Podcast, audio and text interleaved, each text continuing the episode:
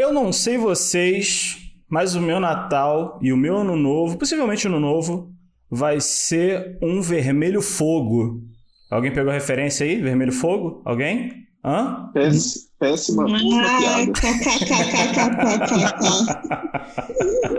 Eu consegui, graças aos bons deuses da sola dos tênis, conseguir meu primeiro W no OG com todas as forças. Fabiana não meteu o pé na minha cara consegui lá, já está em, em, em, rota de entrega, mentira, não está em rota de entrega, mas já está com a transportadora e eu estou muito feliz que eu vou conseguir, que eu já consegui esse tênisinho bonito. Ô Gabi, você teve sorte que saiu o Dunk junto hoje, né? Chame do que você quiser, o fato é que eu consegui, isso é o que importa. E vocês, vocês conseguiram alguma coisa? O que, que vocês vão vestir aí no, no, ano novo, no Natal, que já tem alguma coisa planejada? Havaiana. Mas olha, acionista da Pagartas, boa ali. Pois é, é algo que eu não uso dentro de casa. Tênis. Ah, tá. Que você fosse falar Havaianas. Eu falar, gente, o que, que você calça em casa? Apesar que eu não tenho Havaianas, tá? Eu tenho umas 18 Riders. Olha! É, umas 70 fapetes. Mas no Natal e Ano Novo é curioso que é aquele momento onde a gente faz Big Brother, né? Que você se arruma para ficar na sala. E mais do que nunca, né? A gente vai fazer isso, pois não pode sair, gente. Por favor, aí, segunda onda é que nem saiu a primeira, então fiquem em casa. Mas é algo que eu não, pensava sobre isso. É interessante, eu vou refletir, talvez eu, eu passe agora de tênis, talvez, não sei. Então, eu já sou o espírito natalino aqui do grupo, né? É, como vocês viram em outros episódios, eu sou a expressão do Natal em pessoa. Então, eu tenho dois tênis para passar o Natal, um para virada do dia 24 para o dia 25 e o outro para usar no dia 25, que são dois tênis é, Dunk High da coleção Ugly Sweater em colaboração com a Concepts. Então eu tenho o cinza e o azul, então é um para cada dia, né? Eu só uso esse tênis no Natal mesmo. É o meu tênis mais. É um dos tênis mais velho, com mais cara de novo que eu tenho, porque é uma vez por ano. E vocês, Karen, Gui, Alê? Eu brinquei de Havaianas, mas a real é que dentro de casa eu gosto de ficar descalço mesmo. Eu não tenho muito hábito de ficar de tênis sem ser fora de casa, por motivos óbvios. Ultimamente eu tenho saído, sei lá, uma, duas vezes na semana, de sair mais do que na porta de casa. Uhum do prédio. Então, por exemplo, amanhã eu sei que é um dia que eu tenho que sair por causa de trabalho e eu não faço a mínima ideia do que eu vou colocar. A mínima ideia. É, eu só escolho o tênis primeiro antes de escolher a roupa, né? Ultimamente, programa, mas... nem isso eu faço muito. Eu, não, acho que eu nunca fui muito assim. Acho que eu sempre pensei muito no conjunto da obra. Muitas vezes o tênis acaba guiando, óbvio. Mas eu não sou. Eu não tenho muito um apego de começar sempre pelos pés, não tem uma conexão muito forte com outras peças, às vezes, que acaba tendo norte. É. Como eu sou uma pessoa muito mais da, daquela. É, acho que o pessoal chama de fast fashion, né? Que é essas lojas tipo Renner, C&A. Então, minhas roupas são praticamente todas iguais. Então, acaba que eu me guio pelo tênis mesmo e só muda a cor, né? Guarda-roupa da Mônica. Exatamente, guarda-roupa da Mônica purinho. Eu vou, vou falar para vocês, viu, gente? Eu fiz uma compra aí nessa Black Friday e de um tênis que eu gosto bastante, que eu consegui pegar o ZX6000, né? Todo, todo podcast eu tenho que falar de ZX, né? Mas eu Que novidade, né, Mob? ZX, novidade. que novidade. Mas, mas, eu consegui pegar aquele de 30 anos é, e ele tem umas cores bem bonitas, ele é um tom meio amanteigado assim, e tem umas cores... Aí a galera que tá ouvindo o podcast não vai conseguir ouvir, mas vocês vão conseguir ver. Eu, eu gosto de chamar ele meio de gutizinho, assim, porque essas listas aqui. Mas a ideia é, tipo, ficar meio esse Natal igual um ajudante de Papai Noel. Vou colocar uma camiseta verde, esse tênis aqui que vai super combinar, eu vou ficar assim, cara. Em casa, no sofá, não vai poder sair, né? Eu tenho um espírito bem festivo para Natal. É, normalmente eu sempre costumo ir na casa dos vizinhos, assim, encerrar uma xepa depois da meia-noite. Eu também não sou muito de programar o tênis que eu vou usar, não. E eu também ando descalço em casa, só tipo, a quarentena eu percebi que às vezes quando você fica muito tempo descalço, o pé começa a doer, né? Então eu peguei tipo um tênis, um ASICS que eu tenho aqui, que eu nunca tinha usado, eu falei, meu, vou usar em casa. é, para ver se dá uma ajudada e ajuda muito. Então, às vezes em casa eu boto qualquer tênis que tá limpinho para não sujar a casa, mas costumo ficar descalça mesmo, me arrumar é, para ficar na sala. Às vezes, não sei, não, ainda não sei se vou botar um tênis, mas também não sou de, de programar o que, que eu vou usar, não, muito tempo antes. Mas, Gabi, vamos embora? Bora lá. Eu sou Gabriel Félix. Eu sou a Cindaileia Podgessi. Sou a Karen Keiko. Eu sou o Guilherme Lopes. Eu sou o Ale da Sneakers Mob. E eu sou o Pig do Sneakers do Pig. E tá proibido colocar Jordan Dior na lista de melhores tênis do ano. E você tá ouvindo o Size no podcast do Sneakerhead.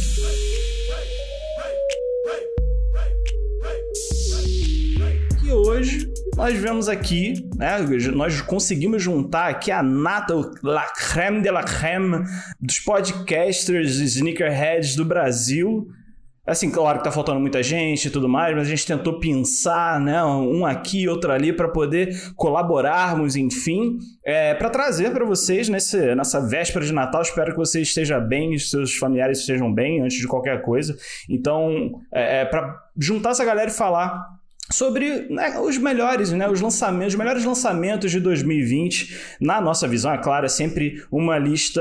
É, eu acredito que todo mundo já saiba, mas caso não saiba, toda lista é subjetiva, né? Então, vamos colocar esses dois grãozinhos de sal aí, cada um vai trazer os seus top 5 lançamentos do ano. A gente vai fazer na ordem, né, dos 5 até o até o 1, um, cada um passando pela sua, pela sua vez. E a gente vai falar né, um pouquinho sobre essas silhuetas, o que, que a gente achou interessante, por que, que é, é, elas são importantes para a gente, é claro. Pode ser que a gente chegue numa unanimidade, pode ser que não, a gente vai ver. Acho que pelo menos eu posso falar por mim, não sei vocês, mas ninguém compartilhou com ninguém as listas, né? Todo mundo tá com essa lista individual, certo? Precinho. Então, é, vai ser uma surpresa para todo mundo. É, mas vamos lá, vou, eu, vou, eu vou começar puxando aqui da minha. E aí a gente pode fazer a mesma ordem da chamada, da chamada não, né, da entrada. É, e meu primeiro, meu primeiro, no caso, é o meu 5, né, meu top 5 é, escolhido foi um dos tênis com o nome mais bizarro e mais comprido na história dos sneakers, que é o Nike Air Zoom Alpha Fly Next por cento. Uh, é uma, é uma bocada, né, falar isso tudo. E esse tênis está no meu top 5, um por, pelo meu, como diz o nosso presidente, pelo meu histórico de atleta. É, eu, como um corredor amador, né? Porra, amante... que referência merda. Queria falar nada, não, mas... É meu histórico de atleta. É, tá, okay. por você, querido. por você. Não vamos nos transformar em políticos logo no começo, muito embora eu concorde com vocês. É o seguinte, o Nike, o, o Air Zoom Alpha Fly Next Percent, ele tá na minha quinta posição muito em função do meu apreço pela corrida, né? Eu sou um corredor amador e gosto muito de correr. Estou sendo bastante prejudicado né, em função da nossa pandemia, porque eu não estou conseguindo correr da forma com que eu gosto, né, que é sem máscara, e, enfim, mais li livre, leve e solto. É, mas assim, esse, esse tênis, ele, ele é muito importante, assim, né, o lançamento agora de, de 2020, mas ele é, é, é, é, baseado num protótipo que o Eliud Kipchoge utilizou em 2019. Ele conseguiu baixar o, o, o recorde da maratona né, de abaixo de duas horas. E esse, esse protótipo que ele utilizou, né, veio a ser agora o produto que hoje a gente tem, né, que foi comercializado pela Nike depois, que é o que veio a ser, né, o, o Air Zoom Alpha Fly Next por cento, é, que é um tênis de, de né, performance de elite mesmo, né, eu acho que eu como corredor amador, acho que não, não utilizaria esse tênis na sua máxima capacidade, mas ele entrou na minha lista em função de, né, como uma ode, né, a tecnologia, né, onde nós estamos em questão de tecnologia para corrida é, e eu não queria deixar passar, é, não queria. É, é, é quis utilizar uma das minhas posições para falar sobre esse tênis, né? Então, é, o que, que, vocês acharam? Assim, vocês, alguém aqui, além de mim, gosta de correr, curtiu, tem o tênis? O que, que vocês acharam dessa, dessa silhueta aí? Olha pra minha cara de atleta, né? Você vê na minha cara então, quão atleta eu sou. Então, é um tênis que eu acho para quem curte mesmo, para quem é do, do rolê aí e tal, é, é massa. A minha esposa também corre e, e, ela até pensou em pegar, só que ela falou assim, bicho, acho que um tênis de 800 reais, 700 reais, um Fly 3, por exemplo, vai me atender da mesma forma, né? Não vai mexer na minha performance em si. É um tênis muito para a galera profissional, mas eu acho que assim, pessoas que, igual você, correm há bastante tempo, é um tênis que vale a pena, né, velho?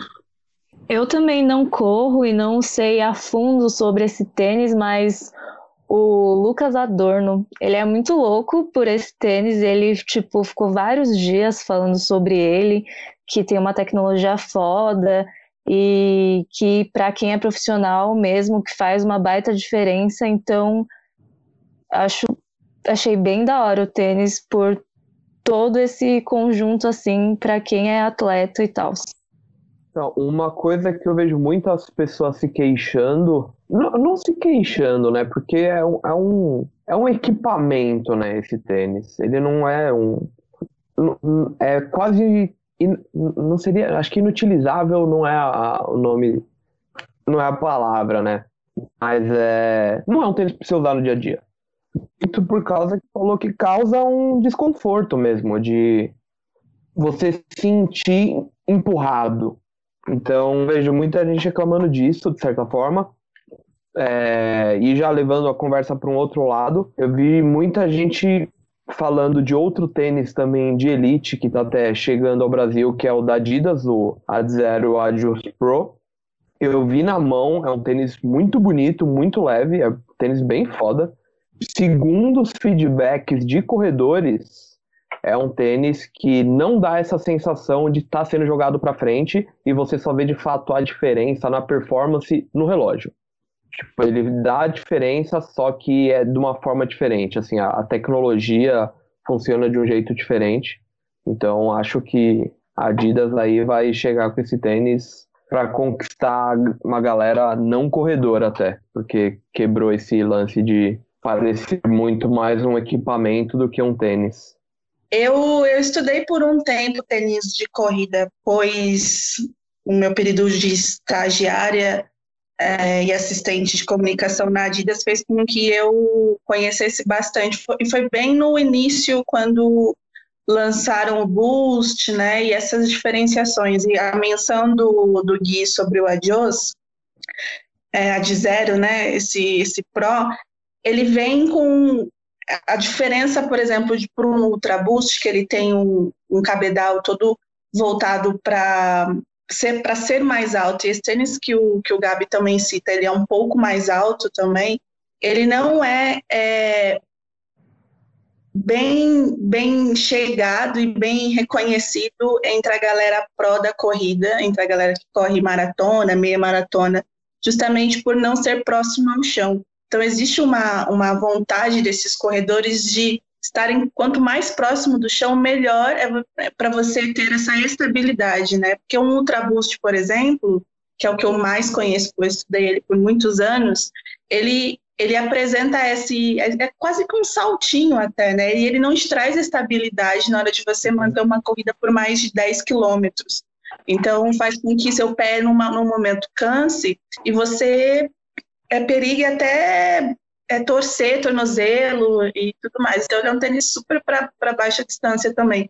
E aí os corredores que são chamados de canela fina, não é à toa que a gente vê alguns corredores kenianos correndo descalço na, nas estradas, né? Justamente porque eles precisam sentir o chão. E o Adios ele vem com essa proposta de sentir chão e pode ser que ele pegue pessoas que não amadoras também da corrida porque ele traz essa estabilidade de impulso, né, diferente de um ultra boost, de um veículo uhum. que, que o Gabi comentou também. Então, essas, essas diferenciações de ter uma outra ultra boost, ele tem uma pisada neutra, né? O Adios ele já te traz uma pisada mais pronada, que é aquele mais para fora, que é quando a, a estatística de corredores é que ele tem uma pisada mais pro pé para fora, né?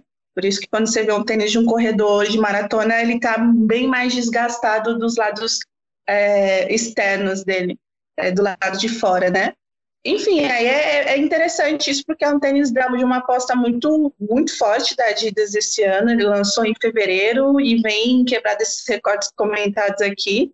E pode ser, pode ser um baita, uma baita concorrência para esse que a Nike tem apresentado também. Parabéns, vocês conseguiram contorcer todo o meu apreço pela Nike e falar um papo só sobre Adidas. Obrigado, galera. Vocês são do é balacobaco mesmo. cara. É, ele não tem esse apreço né, que o Gabi trouxe para o tênis, nem vai gerar tantas discussões aqui, né? Imagino que não. Mas a, o meu quinto lugar é uma parceria que a New Balance tem com o estúdio Tokyo Design Studio. E para mim ele tem uma proposta muito interessante que merece esse quinto lugar, merece ser mencionado, que é o New Balance RC 1300. É, ele é um tênis que tem uma parte superior com um efeito mármore, ele é azulado, com um tom de azul e branco que cobre a maior parte do tênis. É, eu gosto dessa proposta asiática que os tênis trazem. Ele tem um, um, um, olhar diferente, uma, e agora, até em alguns podcasts passados, eu tenho comentado sobre como a moda asiática tem conseguido furar várias, várias bolhas e, tra e trazido para a gente um, é, esse apreço pra, por qualidade, por um produto premium, por um material diferente, né? E essa parceria da New Balance com a Tokyo Design Studio é meu quinto lugar. E eu gostei muito desse tênis. Eu não sei se ele, acho que não, ele não veio para cá, no Brasil. E, enfim, é esse meu quinto lugar. Acho que esse ano a gente teve bastante ressurgência, né? Ano passado, esse ano, teve bastante ressurgência dessa, dessa pegada tie-dye, né? E olhando o cabedal desse do, do RCM300 que você falou, ele me, me remete muito a essa, essa estética, né? Um pouco, sim, claro, você falou, né? Marmorizado e tudo mais, mas uh, uh, quando eu bati o olho, e eu já ouvi você falar uh, do lance do marmorizado, mas quando eu bati o olho, eu não consegui deixar de pensar de novo nessa estética, de tão impregnada que ela tá eh, na gente nesses últimos, sei lá, um ano e meio, dois anos. A, a especificamente falando, eu achei ela bastante, bastante interessante. Para mim, mim foi uma escolha muito boa da Cindailê. O modelo é muito bonito. É, eu, eu particularmente gosto muito do New Balance 1300 e ele tem uma história muito particular, né, com a, a, com a cultura asiática e com o Japão, né, então quando acho que teve essa, essa colaboração, deu um toque ainda mais próximo, mais íntimo, né, é, porque eles fizeram uma versão RC, é, muda um pouco da estrutura, eles também lançaram o clássico do New Balance 1300, que foi só para o mercado asiático. E para mim foi uma ótima escolha, um belíssimo par. Então, tem bem essa tradição, né, de tempos em tempos, de sair o tal do 1300 JP, que inclusive eu tive a informação hoje de que ele chegou no Brasil numa loja específica. É um tênis que o retail dele nos Estados Unidos, enfim, nos lugares onde ele eventualmente é vendido de anos em anos, é de 630 dólares, se eu não me engano, o preço na loja. E aqui no Brasil ele chegou por apenas 6 mil reais. Caraca, New Balance está fazendo o dólar igual da Apple, né? Vezes 10. É tipo isso. Porque falaram, já falaram assim, chuta o preço. Aí um dos amigos falou, 3. Falaram, nada, 6. 6 mil reais. 6. Nossa, cara. Imagina a revenda disso. É louco.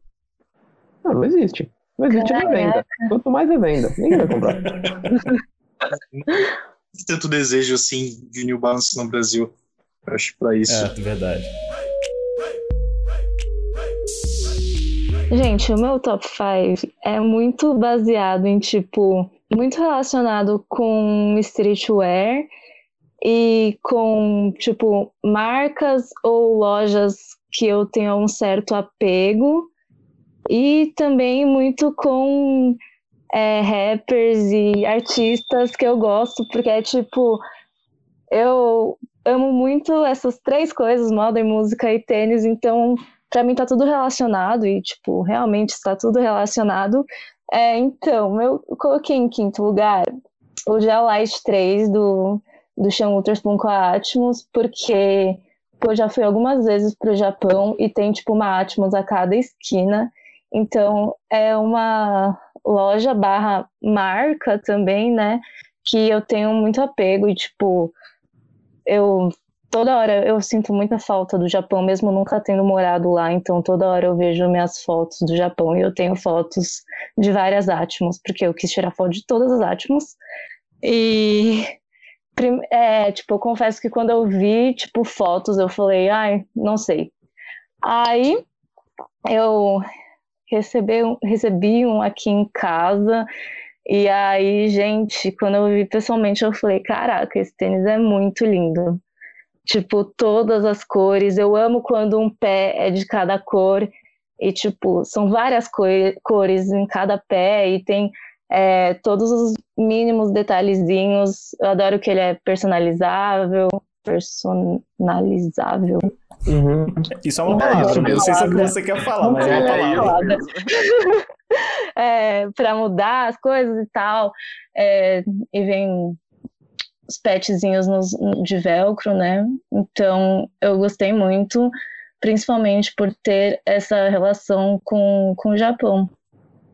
Para ser assim, bem sincero, é, de todas as coleções que foram lançadas, lançadas com, com Chan, esse Geolite para mim é o melhor.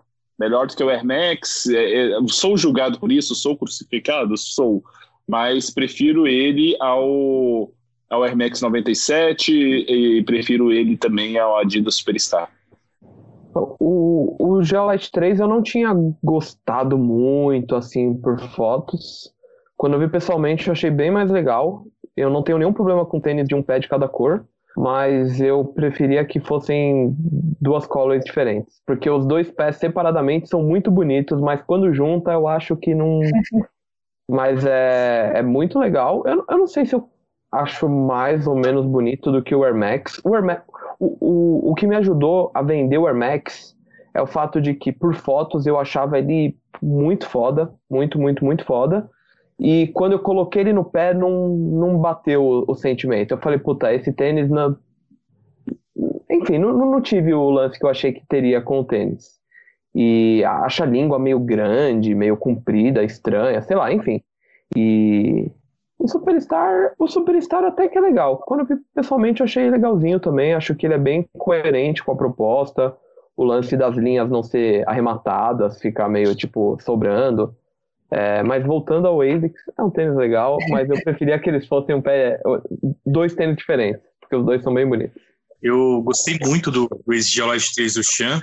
É, ainda acho que foi uma, um tênis ainda que teve uma conexão com as Olimpíadas até por causa dos, dos stripes serem nas cores dos anéis olímpicos. Para mim, ainda, não sei, eu tenho essa percepção ainda de que foi uma jogada de marketing pensando nas Olimpíadas, né, uma conexão entre Los Angeles e Japão, mas aí não rolou em função da pandemia e tudo mais, mas não perde o brilho do tênis, eu acho ele lindíssimo. Cordura em todo o tênis, acho que fica muito bonito. Né? Eu, não, eu não tenho nenhum dos modelos do Chan, é, entre todos que ele já lançou, eu acho o mais bonito da ASICS. Em segundo lugar, o Superstar. Em, em terceiro lugar, o Air Max 1. Para mim é uma belíssima escolha. Eu, como fã de ZX, aí tô esperando a, a colaboração dele. Ainda não consegui digerir direito aquela, aquela coxa de retalhos que ele tentou fazer no ZX, né? Sendo bem sincero para vocês, gosto muito do ideal sustentável voltado aos tênis, mas eu não sei, não, não consegui digerir bem ainda aquilo. Preciso ainda dar uma olhada melhor. Mas voltando ao ASICS, Karen, ótima, ótima escolha, ficou linda. Valeu. Esse tênis é foda. Então, sendo muito sincero, eu não cheguei a listar um top 5 por o motivo, o motivo principal é porque é, já é de costume de sempre temos o top 10 do Snickers BR, então não queria muito queimar a largada do que eu vou preparar. Mas é. Vou falar de algumas coisas que com certeza estão no meu radar de top 5, top 10 do ano. Um que, para mim, é, uma, é uma mudança sutil que já aconteceu dois anos atrás, que voltou a acontecer esse ano e que eu gosto muito, gostei muito, que é uma colaboração da Vans com uma loja chamada Notre, uma loja dos Estados Unidos, e eles em 2018 fizeram um old school, é, que a principal alteração dele, visual, vamos dizer assim, é que na Jazz Stripe, né, na listrinha lateral, é, ela foi meio que foi adaptado um aperto de mão.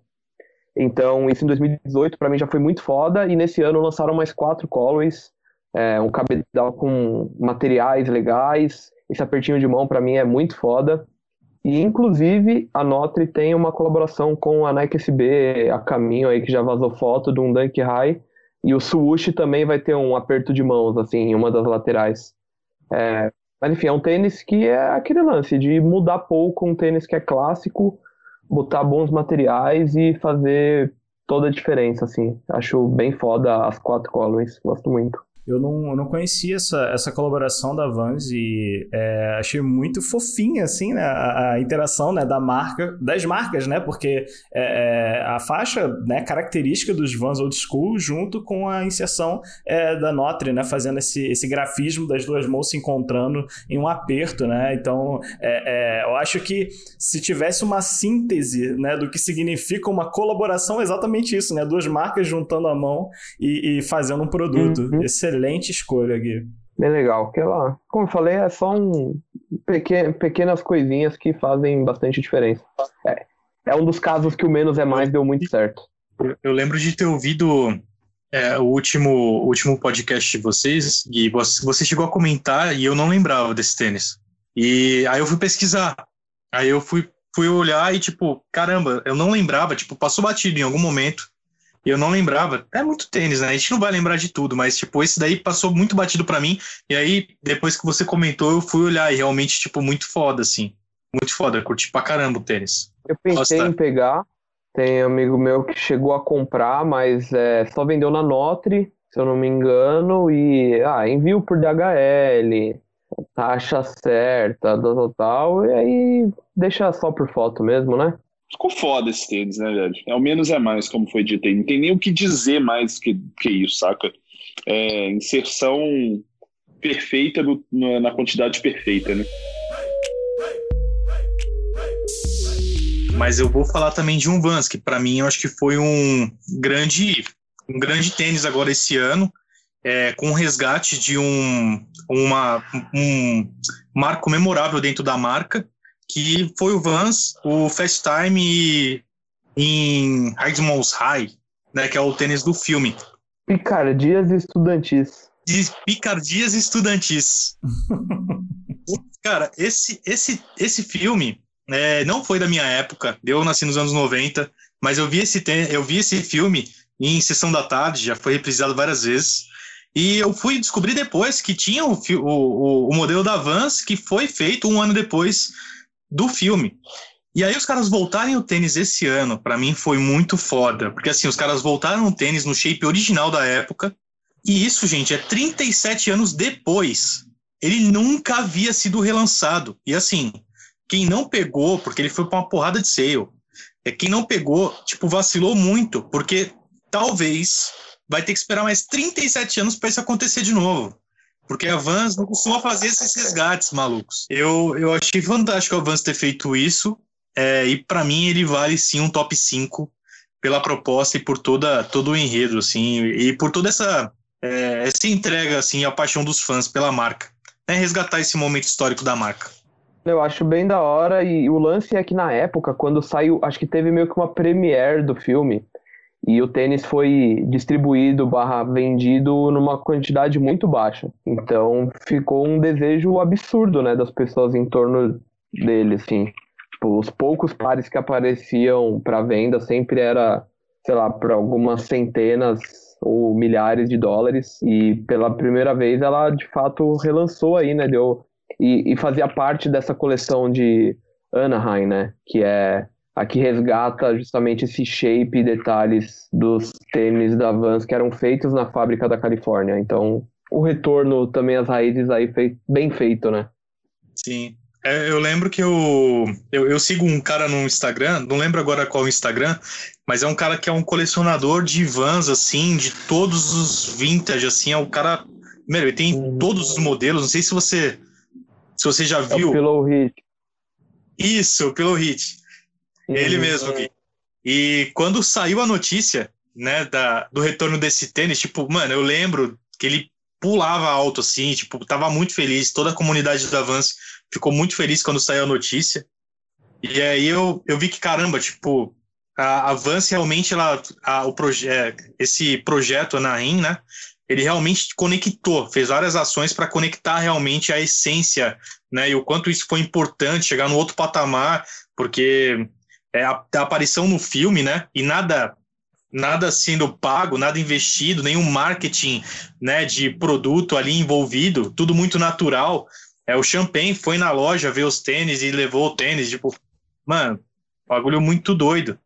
E putz, tem que estar tá num top 5 assim foi uma grande ação que eu tirei o chapéu para a Vans em relação a esse, esse retorno. Excelente, excelente pedido. Eu, quando bato o olho no, no, no Slip-On, a primeira coisa que me vem à cabeça é, é Vans, né? Então, acho que só isso, né? Só a silhueta em si, ela já, já carrega muita história e, e especificamente a Callaway, né, que é, é, o, o, xadrez, né, é, é, é, o combo, né, o combo Vans perfeito, né, o slip-on em, em, em né, xadrez, mas enfim, o quadriculado, né, o, o quadriculado bem característico, então, clássico ao quadrado. Beleza, galera. É, para mim, no meu top 5 aqui, vai um tênis que está sendo lançado agora no Brasil, já saiu fora há bastante tempo e não sei porque cargas d'água esse tênis chegou só agora no Brasil, porque ele é em colaboração com um brasileiro, né, que é o New Balance Numeric Thiago Lemos 1010. É, sou, já falei desse tênis em outros podcasts, sou suspeito para falar, ficou sensacional esse, esse Thiago Lemos 1010. É, essa linha numeric da New Balance de skate, para mim, é, ela faz tênis muito bons, já tenho outros modelos da, da Numeric, né? E, cara, esse 1010 ele vai vir para a coleção, a cor OG dele, que é o branco com azul. Com certeza ele vai vir aqui para a coleção. Apesar de ter achado o preço um pouco salgado, é o que a gente falou da New Balance. New Balance, que no Brasil tá chegando caro, o 327 chegou caro, Vision chegou caro. E o, o 1010 também chegou caro, chegou a 700 reais. É um tênis, se eu não me engano, ele foi 90 ou 100 dólares, né, lá na, no, no lançamento dele. E, mas esse é o meu top 5. Acho o tênis bem legal também. Acho que poderia ter chegado com um time melhorzinho, mas, né, faz parte. New Balance deu uma boa atrasada em tudo, né, aparentemente. Tudo foi é, jogado é, bem pro, pro fim do ano. É, mas que chegue, né? Que pelo menos é. parece que tem duas cores, né? O branco e azul e o preto, né? São os dois que estão o preto, é, confirmados é, aqui. Já foi confirmado o preto e o azul, e o branco com o azul. A questão, cara, é que foi, foi foda, porque é um skatista brasileiro e os caras poderiam ter feito toda uma campanha em cima, ia ser um time perfeito, e os caras deixaram isso esfriar, saca? Eu acho que as vendas poderiam ter, ter sido muito melhores. É, inclusive, acredito que se fosse no time de quando foi anunciado, de quando saiu fora, né?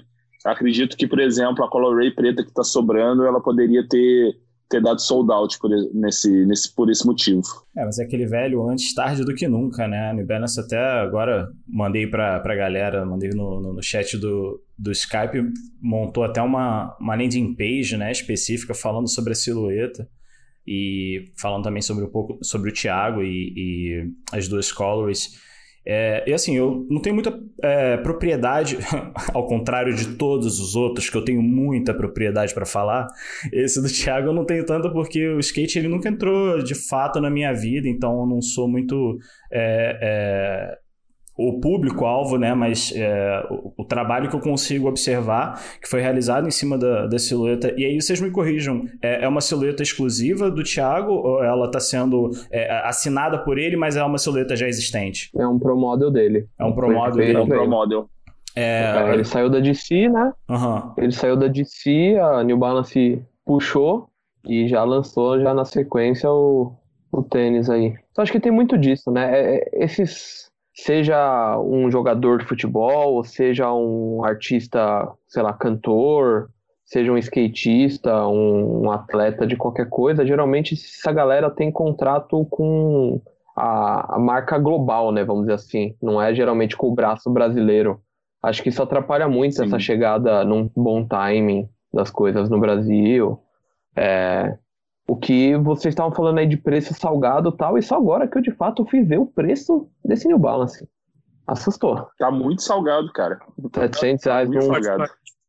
A, qualquer tênis de skate que passe de 400 reais, a galera já xinga muito. Imagina um de 700 reais. Ainda mais pra galera que é muito fã do Thiago Lemos, uma galera meio metida gangsta. Então a galera não, não quer pagar 700 pau no tênis, mano. Eu ia complementar esse, esse papo, porque hoje à tarde eu fiquei num grupo que eu participo de skate. E aí os caras, tipo, mano, os caras que são fãs do Thiago Lemos mesmo, é tipo os moleques da caixa baixa. É tipo os caras revolt, mano. É puta. Pô, DC, mano. Gostava do tempo da DC. Mano, uhum. tênis na lixa. Aí o tênis vinha 700 pila. Beleza. Aí você tenta, você tenta pelo menos criar uma explicação mental, né? Falar assim, não, mas caiu na casa dos milhares, o tênis tem uma alta performance, os caralho. Meu, você tá pensando, você tem que pensar que assim, vai pra galera do skate. A galera do skate é lixa. É tipo, meu, ninguém quer pagar 700 reais num tênis de skate. E para a utilização do tênis, né, para o que ele foi feito, para que ele se propõe, não é para você usar para uso casual. Ele foi todo feito justamente para o desgaste na lixa, para a prática do skate. Então, 700 reais foi um puta de um tiro no pé. Eu sei que, assim, não tem como. A New Balance, como vocês disseram, atrasou muita coisa. O Omnis, por exemplo, nem chegou. Tipo, o Kawhi Kawhi lançou o Omnis ano passado, é, lançou o, o, modelo dele, e aí pra gente não chegou nem o Omnis, nem o modelo dele ainda. Então, assim, uhum. o timing aqui no Brasil tá muito atrasado. Mas se fosse em relação ao dólar, não sei, é, deveria ter sido uma negociação aí melhor de contrato, não, não sei como funcionam essas métricas dentro das marcas globais com as locais, com os representantes, mas 700 reais não, não dá para encarar, velho. É foda. Nessas horas é... tem que rolar o famoso subsídio, né? Querendo ou não. E essas, e assim, cara, falando da, da New Balance em relação à linha de skate, é, eu tenho um outro que eu tenho um 533 V2, né, da, da New Balance, cara, e tipo, ele foi 399 no preço dele, caiu para o Outlet a 199 e tal, saca? É, a New Balance ela ainda não tem uma, uma cultura é, de tênis de skate, até lá no, no meu Instagram eu fiz uma enquete perguntando se a galera conhecia a, a Numeric mesmo, né? Essa linha de skate da New Balance. E, cara, é, foi 70% nunca tinha ouvido falar. Então a New Balance nunca trabalhou o marketing muito forte em cima da linha de skate dela. Começou agora com, com o Thiago, fizeram uma campanha bem, eu achei bem interessante, por sinal, né? Uma campanha bonita, ficou bem feita e tal mas me chega com tendo, criou uma expectativa grande, principalmente a galera que é do skate, né, a galera que curte, e a hora que bate lá, bate o olho e vê os 700 conto, isso aí deu uma quebra de, de expectativa na galera, assim, foi muito grande, sabe? É, eu vou, vou pegar, pretendo pegar, né, é, por, por ser, assim, um dos, igual, tá no meu top 5, pô, então é um tênis que eu quero muito, mas, é não é um tênis que, por exemplo, eu vou ficar adquirindo várias colorways, como eu faço em outras linhas que eu tenho, né? É um que eu vou pegar esse OG e vai ser ele, cara, porque é, quando você vai investir 700 reais num tênis, você tem muita escolha ali na frente ali de 700 reais que, que você vê e fala assim, é, acho que eu vou preferir pegar esse outro, né? Hoje em dia não tem tanta escolha assim não, por menos de 700 reais, mas tudo bem. É, é real, né? É, eu vou pensar no skate, eu, eu vou ali pro Zoldida de si, né, velho? E chegando agora, né, de volta na minha vez, demos a volta completa, chegando agora no, no, top 4. O meu top 4 ele vem lá do começo do ano, né, foi um lançamento que eu acho que não chegou a vir para o Brasil. E aí vocês me corrigem porque vocês são muito mais inteligentes do que eu e com memória melhor também. Vocês são mais jovens? Eu já tô velho, já, já tô decadente. Vocês são mais jovens e lembram? Vão, vão conseguir me corrigir que é um. Eu vou dar uma roubadinha, porque eu, né, o podcast aqui eu comecei todo humilde e tal, então eu vou dar uma roubadinha, tá, galera? É um pack. Na verdade, são dois pares de tênis, que é o pack do New Beginnings, do Air Jordan New Beginnings, que ele trouxe é, duas né, silhuetas, né? Um, o, a primeira vez que foi feito um retro na história, que, é, que foi feito o retro do Airship, né? O Players Edition, que o Michael Jordan utilizou, e junto a ele tem a sua versão. É, vermelha e branca do Jordan 1, né? E aí eles formam, né? Os, os dois pares formam o pack que é o New Beginnings e ele tá entrando no meu top 4 pelo, pelo peso histórico, né? Que tem dessa, dessa silhueta, né? Ambas têm, né? Uma hoje é, a gente já até discutiu, né? Aquela continua sendo uma das mais hypadas durante, sei lá, pelo menos umas três décadas. É, e a outra tem todo o peso histórico que é né, a história original, né, de que o tênis que foi banido pelo, pela NBA na época é, havia muita é, é, é, discussão se era foi o Air Jordan, se foi um, algum outro, e na né, verdade vem em seguida, né, com a história provou que não foi o Air Jordan, sim foi o Airship, que foi a, a, a, primeira versão né, que, que inspirou ali o Peter Moore né, na época e é, evoluiu e chegou ao que a gente conhece hoje como o Air Jordan 1. Então, esse pack ele fica sendo a minha quarta posição. Eu espero que vocês me perdoem essa, essa breve roubadinha aí no nosso, nos nossos tops. Ô, ô Gabi, ele vem junto a isso, né? É, é uma caixa só. É, é isso, isso. Eu... é uma baita, uma senhora caixa, né? Não é uma caixa qualquer, é uma senhora caixa que vem com dois. É, é tem dois segmentos, né? Duas, duas partições. É, na verdade, é uma partição com dois, dois segmentos, onde um, de um lado é, a gente tem o Airship e do outro é, tem o, o Jordan 1. E essa caixa é legal, assim, que é, para nós colecionadores, né, para a galera que gosta de colecionar, a caixa em si ela tem toda é, é, um preparo, né, que ela é literalmente dividida ao meio, né, como se fossem duas caixas uma ao lado da outra, e tem um acabamento em que uma é, é a caixa de fato do, do Airship, né, que é um, é um azul quadriculado em branco, e a outra é a caixa preta mesmo do, do, do Air Jordan 1, que a gente até hoje é, é, consegue adquirir, né, com o logo, o logotipo, né, e o símbolo da Nike é divididos, né? Metade branco e metade vermelho sobre preto. É, mas é uma senhora de uma caixa, né? E aí quando você abre tem é, o, o, os anos, né? Um Warship de 84, o Jordan 1 de 85. É, assim, uma, uma edição de colecionador mesmo. E aí eu, eu queria até pedir ajuda de vocês para me lembrar. Esse, esse pack ele não chegou é, é, no Brasil, né? De fato. Não, não chegou tanto ele, dois tênis que foram que foram feitos, né, dessa linha aí que foi esse New Begins e também teve o Reverse Bread lá, que era o, a cor do, do, do, dos Jordan High. E um ponto aí que é bem, bem uma estratégia de marketing da Nike que foi muito bem feita nesse sentido foi que de criar esse, esse desejo né, de energizar o modelo ali e eles acabaram lançando dois modelos do Low utilizando da mesma cor, que foi o Jordan 1 Low Jean Red e depois também o o Jordan Low Reverse Bread, que, cara, foram dois tênis bem bosta, por sinal, né? De qualidade muito duvidosa, é, mas que, que foram fizeram um baita sucesso também baseado nessa energização, não sei se a palavra existe, dessa, dessa, desse criou esse desejo baseado nesses packs super limitados que foram lançados aí no início do ano, que foi um deles o New Begins com esse Air Jordan 1, além do Airship, né? Eu adoro caixas especiais, eu tenho um carinho assim, muito bacana, quando além do tênis existe um empenho em trazer uma caixa é, personalizada ou de alguma forma é, útil, sustentável também, enfim, que é aquela aparenta no meio de uma coleção ali, traz um destaque legal. E essa caixa é sensacional. Convido para quem estiver ouvindo a gente, pesquise, porque logo de cara o Google Images aparece muita coisa, vídeos, é bem legal a caixa, bem bonita.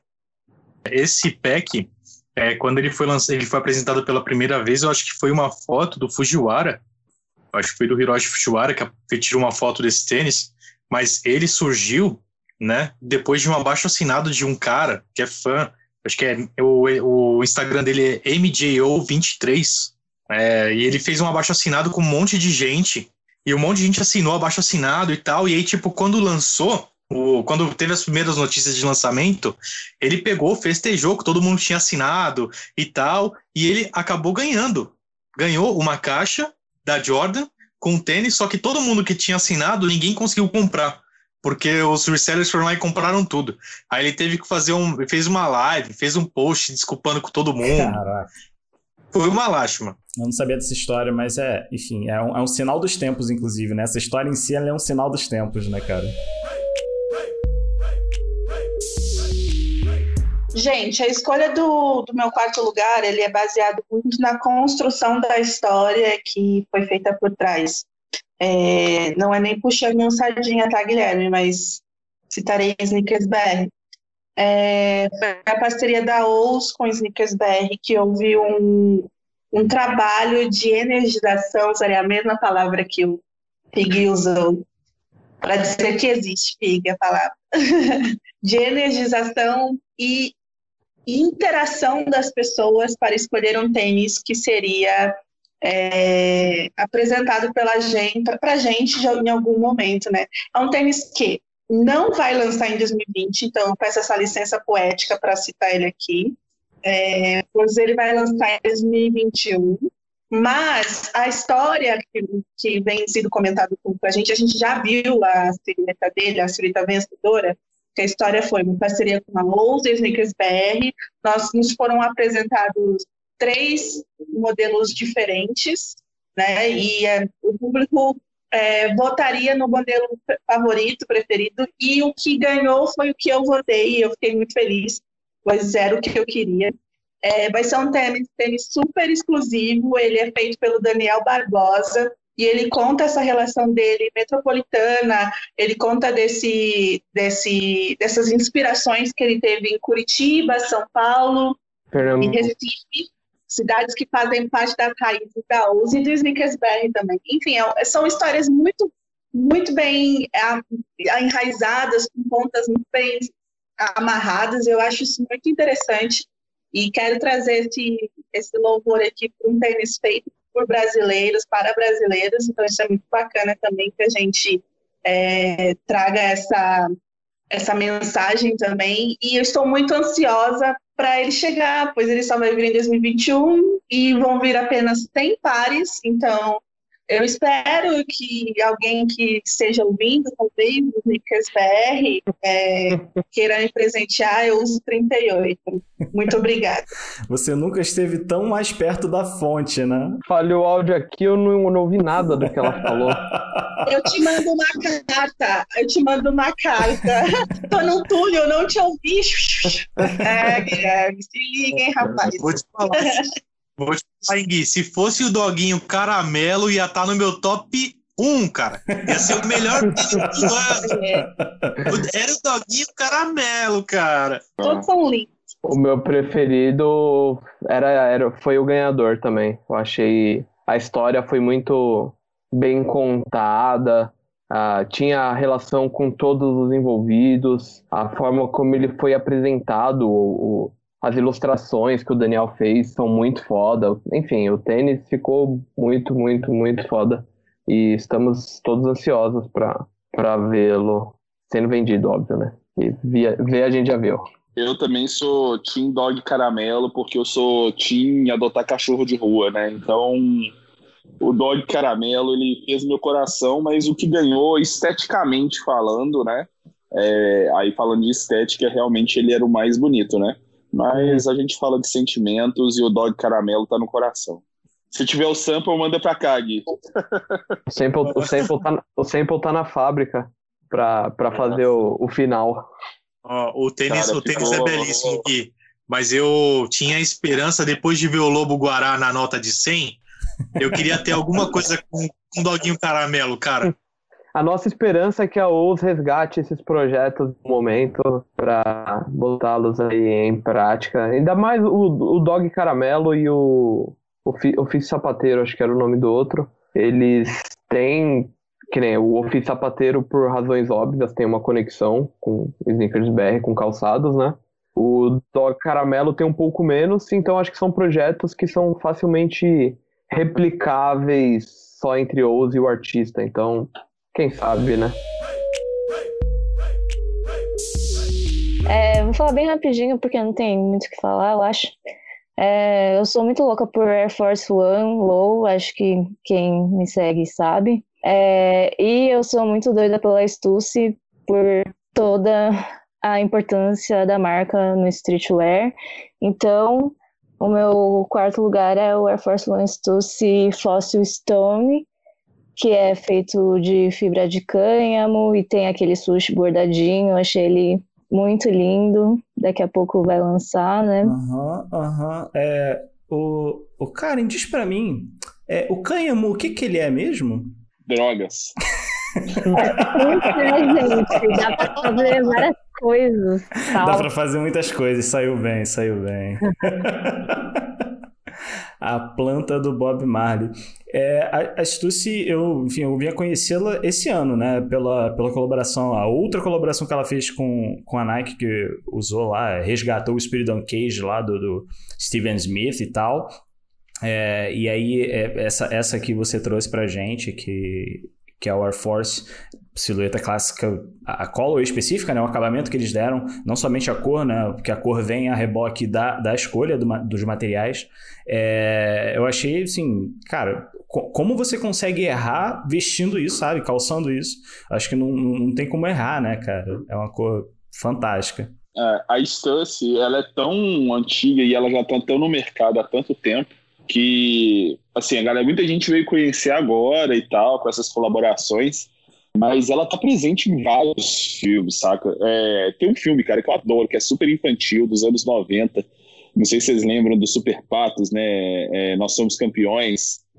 E o 3, né, que é o D3, um dos personagens, o Goldberg, o gordinho goleiro, para quem lembra, ele tá com, com uma blusa da Stance no dos filmes, sabe? Então. Nossa, que legal. Ela tá referenciando a cultura aí há bastante tempo, né? E, cara, é o que eu falo muito em relação à a, a própria Atmos, sabe? Que já foi citada aí anteriormente.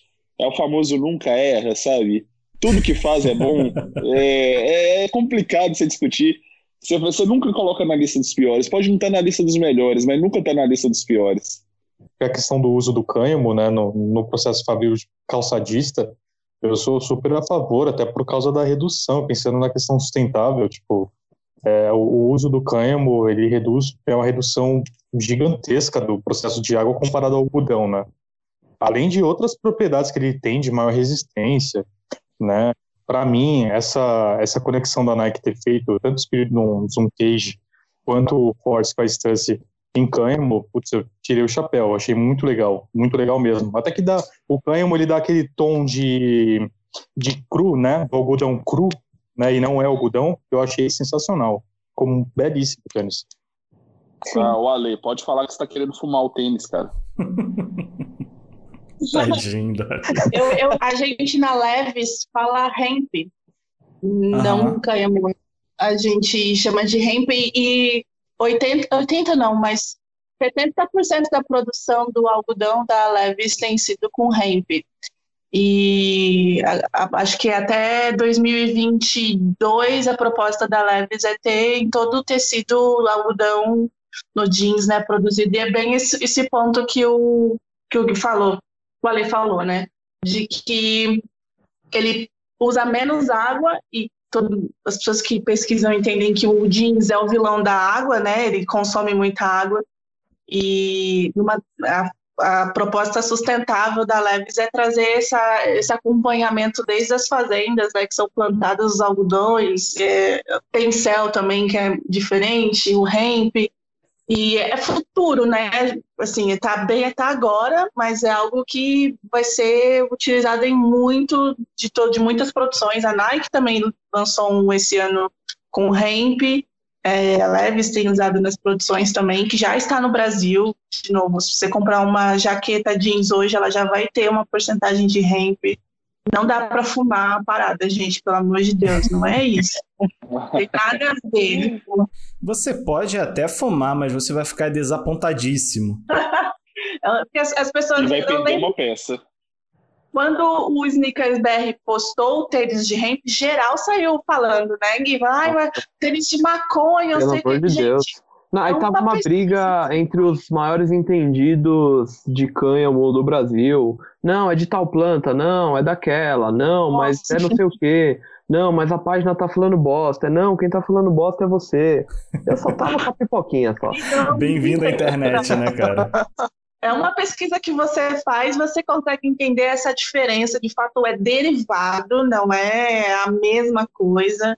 E, mas sim, é um futuro próximo de, de curta distância numa produção de muitas marcas aí, de muitas grifes já usando esse tipo de material. Karen brilhando novamente.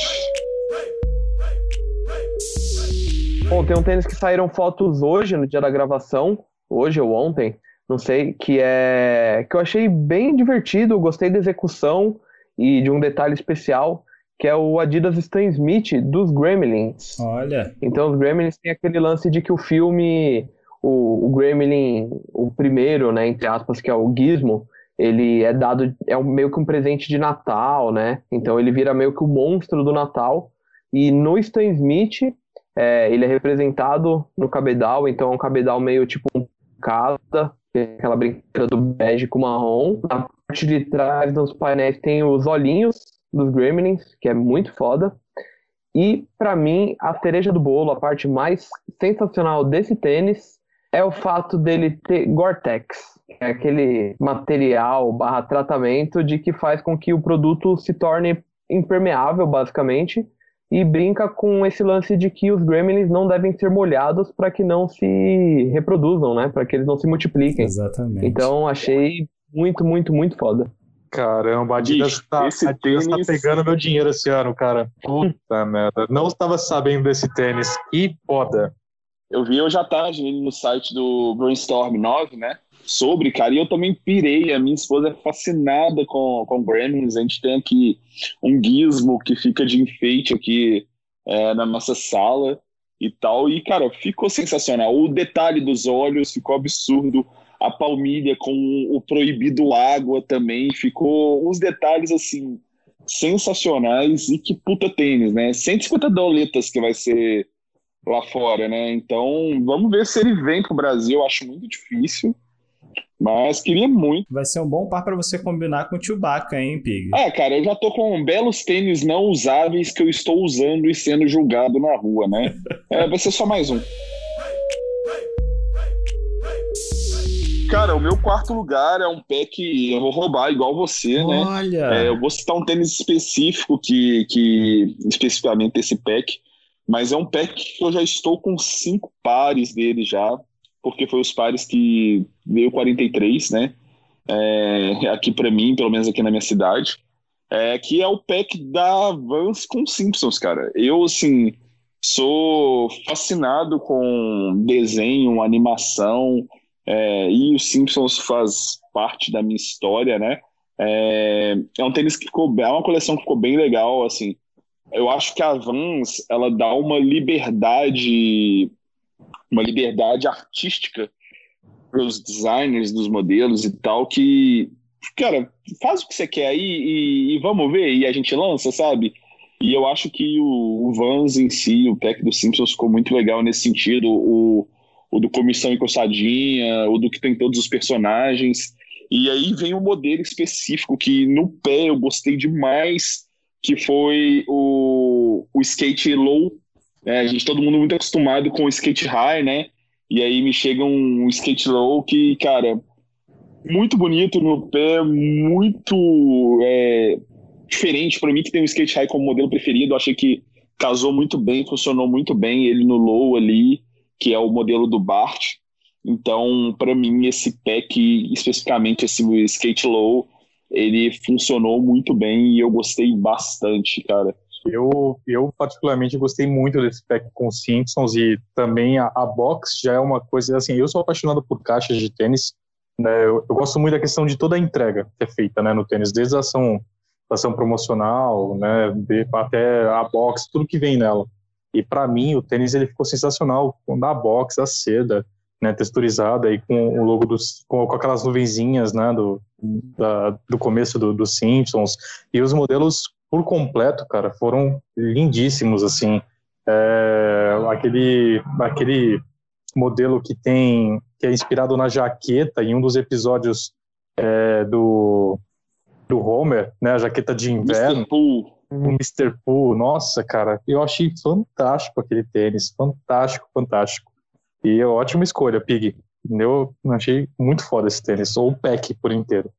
É. O Mr. Pool foi um que eu não peguei porque pelo único exclusivamente fato dele ter vindo só até o 42 aqui em BH.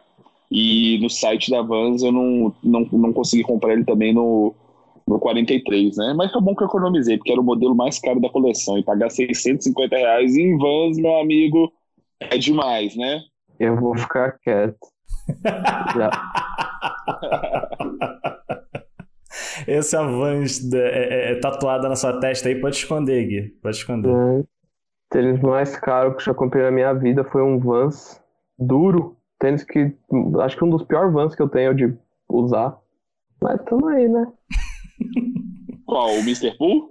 Não, eu tenho um, um Vans que também é dos Simpsons, mas do lançamento de 2007, de quando saiu o filme. Cara, é, é muito ruim de usar. e, e paguei caro, foi uma briga pra comprá-lo e pra ele chegar. Mas chegou. Pô, gente, pro meu quarto, eu vou também. Eu escolheria um, né? Mas eu fico apaixonado pelo PEC, que é a colaboração entre a New Balance, o New Balance 997S, com a Bodega. Né, os três tênis ficaram maravilhosos. Acho que eu teria os três facilmente. Que é o, o Better Days, o No Days Off e tem um outro, tem um No Bad Days. No Bad Days, que os, os três ficaram incríveis. A- a- E o que eu sou apaixonado na bodega é que, assim, desde as artes visuais que eles fazem para promover os lançamentos é, no, no- nas mídias deles, tipo, até o que eles entregam de produto na colaboração, na box. Eles fizeram uma box especial quando saíram os três, né, com os três pares. Eu achei fantástico a- as escolhas das cores, sabe? A- O material que foi incrível também. E esse vale com certeza aí o, um, um, um, uma, um pódio, né? Dentro do top 5. Bodega quase Aquele. nunca erra também, né, Ale? Não, quase nunca é. Eu nunca vi um, um tênis da bodega que eu olhasse e falasse assim, putz, não rola, putz, esse aqui não, não vai rolar. Os caras, eles sempre mandam muito bem, assim. Pelo menos no meu, É. meu, no meu olhar, eu acho muito legal tudo que eles fazem. É, eu acho que assim, o único erro da, da bodega nesse caso é que praticamente todos os modelos que são lançados em colaboração com, e, com ela é que, cara, raramente chega para público em geral, sabe? Assim, do nível de, cara, quero ter, então, é, beleza, eu posso tentar um, um- uma compra ali e tal, e, e tomar um- aquele L padrão, né? Mas é aquele ponto que a gente quase nem tem a chance de tomar o L, né? Então, é, é o único ponto negativo que eu vejo das colaborações com a bodega. É, mas é, é, você tem que levar em consideração que o tênis de brasileiro não tá chegando para os brasileiros. Você acha que boutique, é, o que- bodega é americana? Uhum. Então, você acha que boutique americana vai chegar aqui fácil? Tá, tá difícil assim, né, chefe? É, mas não é nem, não é nem esse ponto, ô, ô Gabi. É muito mais no sentido assim, cara. é, não é porque tá no Brasil, mas ele é muito difícil até para as pessoas que moram fora, entendeu? Ah, Não são tênis que, que tem tiragens ali fáceis de se conseguir, sabe? Entendi. É esse o ponto, sabe? A bodega, na maioria das vezes, é extremamente exclusivo os lançamentos dela. Agora entendi. A minha única consideração sobre o lançamento da bodega é que, independente do tênis ou de gostar ou não das criações da, da loja barra marca, é, se tiverem oportunidade, estiverem no futuro aí em Boston ou em Los Angeles, visitem que, pra mim, é a loja mais foda que tem no mundo. Maneiro. Que massa. Eu, eu, eu Pretendo ir. Tá Com anotado certeza. porque eu fui na, eu tava em Los Angeles na pandemia, né, Gui? Então eu não consegui aproveitar para visitar lojas abertas, né? Então assim que eu voltar, eu terei, farei essa esse belo passeio indicado por você. Eu queria, eu queria ir na de Boston, que vamos dizer, a original, que tem todo o lance de você entrar e parecer uma mercearia, e você ter que, tipo, meio que falar, ô, e aí? Tipo, meio que dar uma senha secreta pros caras abrirem, tipo, a máquina de refrigerante você entrar na loja, tá ligado? É, minha experiência foi limitada à de Los Angeles, mas a de Los Angeles é muito, muito, muito, muito foda, porque Pra quem é de São Paulo, apesar de que eu acho que não é, não é só em São Paulo que tem, mas que tem o, o, o Ceasa, né? O Mercadão, aquele mercadão da madrugada, a, a bodega em Los Angeles é como se fosse dentro de um Ceasa. E na entrada dela tem um monte de caixas como se fossem caixas de fruta. Cara, é muito foda. Tipo, é, é uma experiência muito, muito, muito foda. Toda a ambientação pensada, né? É bem massa. foda.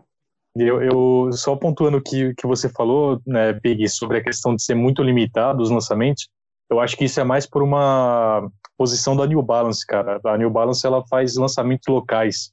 Ela trabalha muito com essa questão de lançamentos locais. É, tipo, a gente viu, nem a gente viu tênis incríveis, por exemplo, da Bodega, da Double Taps, que foi no 992 que eu achei muito foda. A Quadjound também, que também só também na Jound.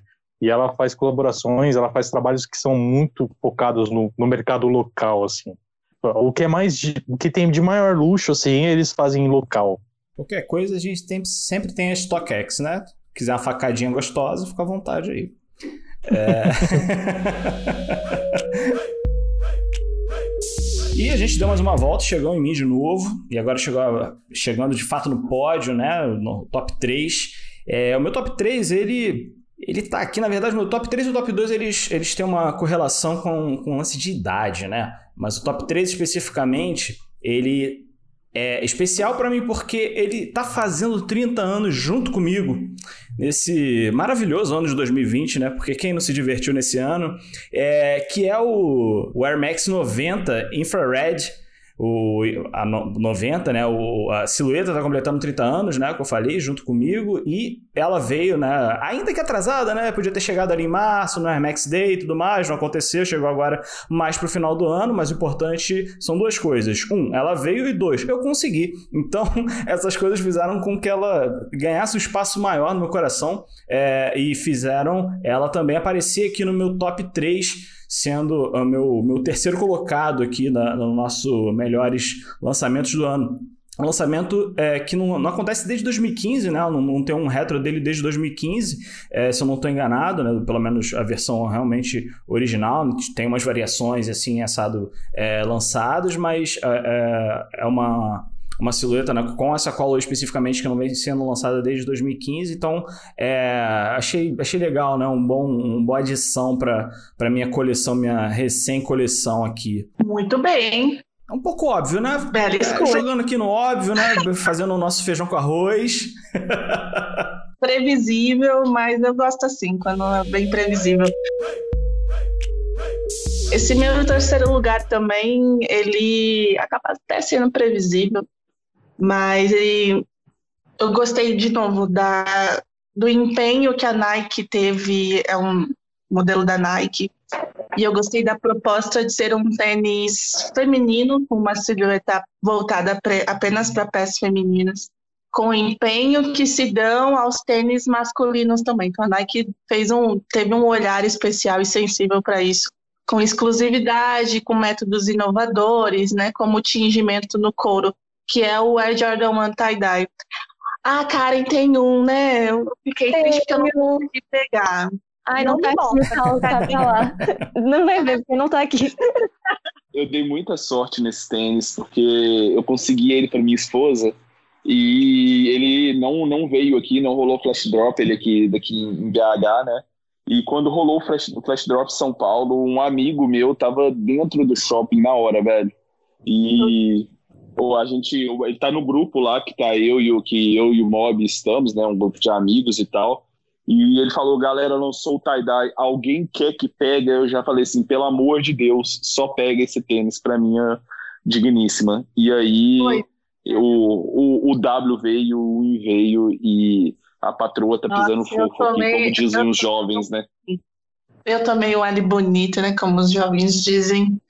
É, 10 e 2 já estava esgotado no site. Eu falei, ai, safados. Esse tênis eu fiquei tão chateado. Assim, eu fiquei muito feliz por tudo isso que a, que a Cinderela falou, né? Porque é, é uma discussão, né? Já há um tempo de que os tênis femininos não têm o mesmo amor que os tênis masculinos, né? Então, é, é, eu fiquei feliz por isso, mas eu fiquei tão frustrado que não tinha uma grade estendida, né? Tipo, eu pude provar do que as mulheres provam todas as vezes nos lançamentos, sabe? Eu fiquei apaixonado pela, pela Callaway. Eu, eu, não, obviamente, né? Não é uma Callaway original, então é, é eu fiquei muito, muito louco, assim, para pegar. E quando eu fui, né, buscar mais sobre a história e tal, me aprofundar sobre é, o lançamento, e aí eu descobri que era só feminino, eu fiquei tristinho, mas enfim. É, ele é o primeiro tênis com tingimento no couro e manteve a originalidade também do Ed Jordan enfim, um dia eu, eu, digo que o mundo gira, o, o, eixo do mundo há de se, de se encaixar com ele alguma vez na minha vida e ele aparece. Assim foi com Black Cement,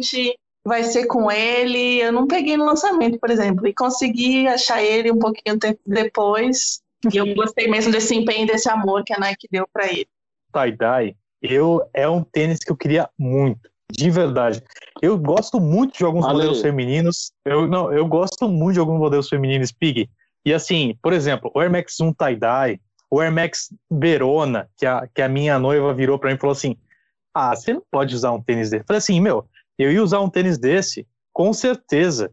E eu não ia ficar, tipo, me achando a Priscila, a rainha do deserto, tá ligado? Eu ia, eu ia ficar muito feliz, tá ligado? Porque Puta, eu achei um tênis sensacional. Os dois ficaram muito bonitos, mas o tie-dye eu queria muito, muito mesmo. é o New Balance 327 com a Casa Blanca. Acho que alguém já falou aí no começo, né? Sei lá, traz muito a pegada da marca, é parisiense, e aí a última coleção deles. Eu acho que é constante o uso dessas cores verde, laranja e branco na, nas roupas deles e que está presente no tênis. Então, é isso. Fiquei muito triste que eu não consegui pegar um 327 aqui essa semana, mas esse é o meu top 3. Olha, eu iria. Eu acabei, vou ter que substituir meu top 3, porque o meu top 3 era o 327. Então eu vou substituí-lo aqui. Mas, cara, que, que tênis, que coisa maravilhosa. E, novamente, citando a crítica padrão a New Balance desse podcast, que precinho salgado de 700 reais, 600 reais, né? É, 600 reais. A, a New Não, Balance. 700 reais. 600, 700, 700, 700 foi só naquela loja específica lá. Do site da New Balance saiu a 599, né? Eita! Tá, tá ficando, puxado, viu? Tá ficando ah, difícil. Eita! Tá difícil gostar de tênis no Brasil, né, galera? Vamos, acho que isso é um consenso geral, né? Cara, seria o 327, mas eu troquei aqui porque vamos tentar ser mais criativo e um tênis que esse ano eu peguei no comecinho do ano e foi ainda na época das filas, saudades filas, é, e acordei bem cedinho para pegar. Um tênis que eu gostei demais, que foi o Jordan 3 UNC. Né? É, o legal desse tênis para mim é que ele era um, um player exclusivo, né? Era um PE. E é muito legal, eu acho muito foda quando um PE ele é transformado pro, pro modelo pro público em geral.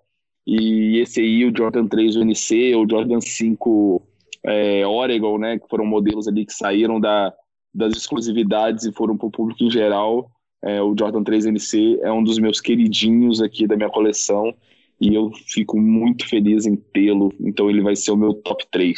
Saudade de fila, né? Olha só que o Coronga fez com a gente, fez a gente ficar com saudade de fila, rapaz. Ah, pelo menos era só aqui em BH, diferente de São Paulo, é, é uma, é uma coisa que ainda é mais nova, né, velho? A galera de São Paulo já tá nisso há bastante tempo, então até pouco tempo atrás tinha muita poucas, poucas pessoas que que realmente gostavam de tênis, né? Então, por exemplo, o NC foi o dia que eu cheguei mais cedo e eu cheguei 4h45 da manhã do mesmo dia, né? Nunca virei uma noite para pegar um tênis aqui em Belo Horizonte. É, o tênis, por exemplo, é, Elite Chicago, Jordão Elite Chicago foi o tênis mais disputado da história aqui até hoje e a fila começou a ser formada 10 horas da noite do dia anterior, né? São Paulo é dois dias antes, três dias antes e para poder pegar uma fila um tênis bom aí, mas. Sai tiro, sai facada aqui nas filas. Eu fico preocupada. Não é? é. Sai facada. O, o retiro, o retiro tem, uma, tem a ação dos crackers. Você tem o apoio é, dos crackers. É, é. Bom, meu terceiro lugar é um tênis é, completamente inacessível pelo seu caráter extremamente exclusivo, por ser um par único, que é o ZX 8000 da Mason. É, a Mason, para quem não conhece, é a mais antiga fabricante de porcelanas da Europa, que começou a fabricar essas porcelanas em 1700 e tanto, acho que 1740 e pouco, enfim, não lembro exatamente.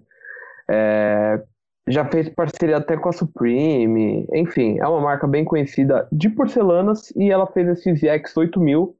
É, na verdade, ela participa, né, da nova série A2ZX com um ZX 10000C, que também é muito foda. Para mim, o 10000C é o, um dos melhores ZX da família, mesmo sendo praticamente um dos mais novos. E o ZX 8000 da Mason é, teve esse par único, todo pintado à mão, com umas artes meio ligadas ao Japão, China, enfim, aquela arte muito, muita gente chama de oriental, né, às vezes.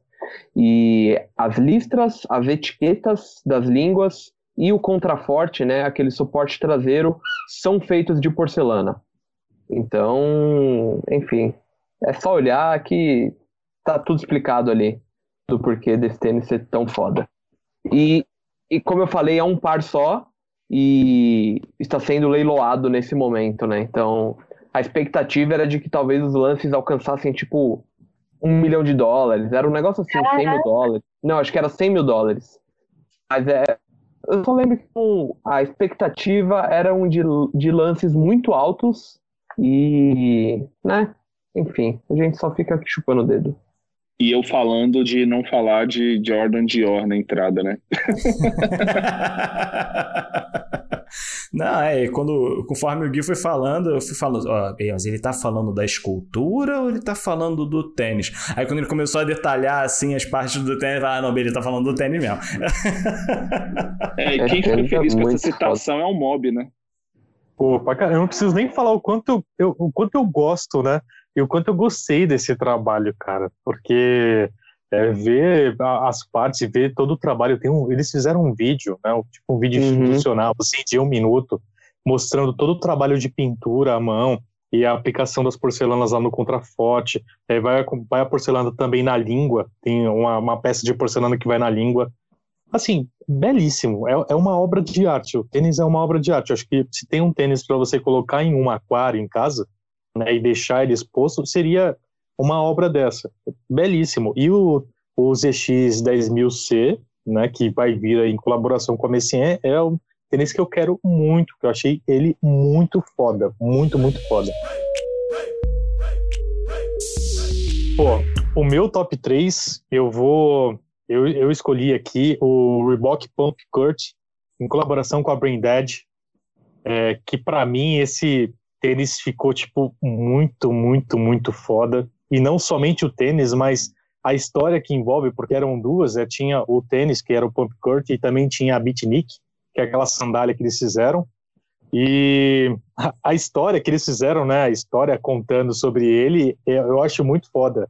É porque é a história de um, um cara vem, é, que escreveu um livro falando sobre viagens é, interdimensionais. Ah, Gui, você não vai fazer isso.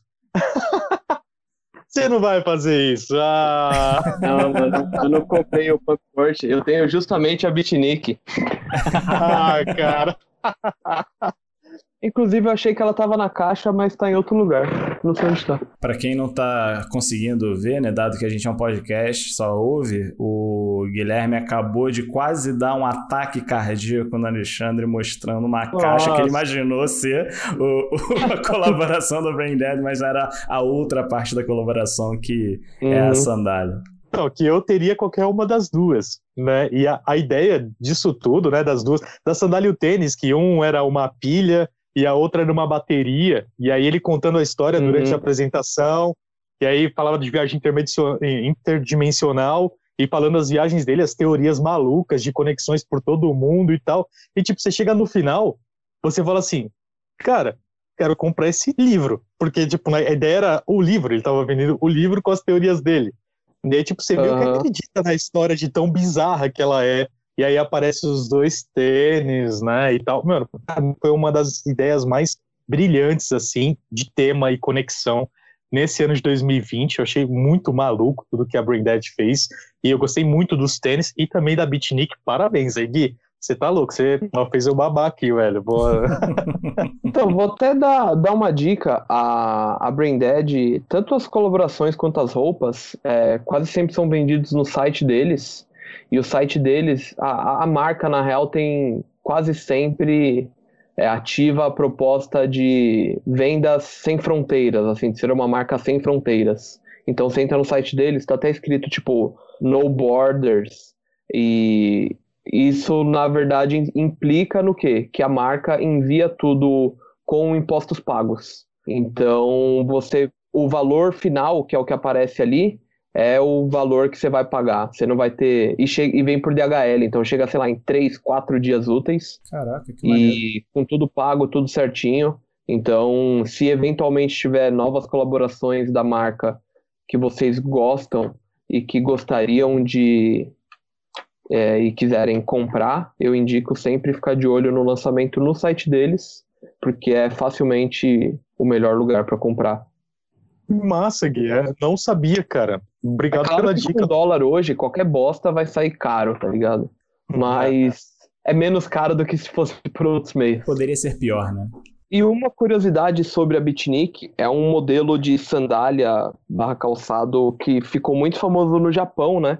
Nos anos 90. Tinha meio que uma distribuição exclusiva no Japão, praticamente, ali na primeira metade da década de 90.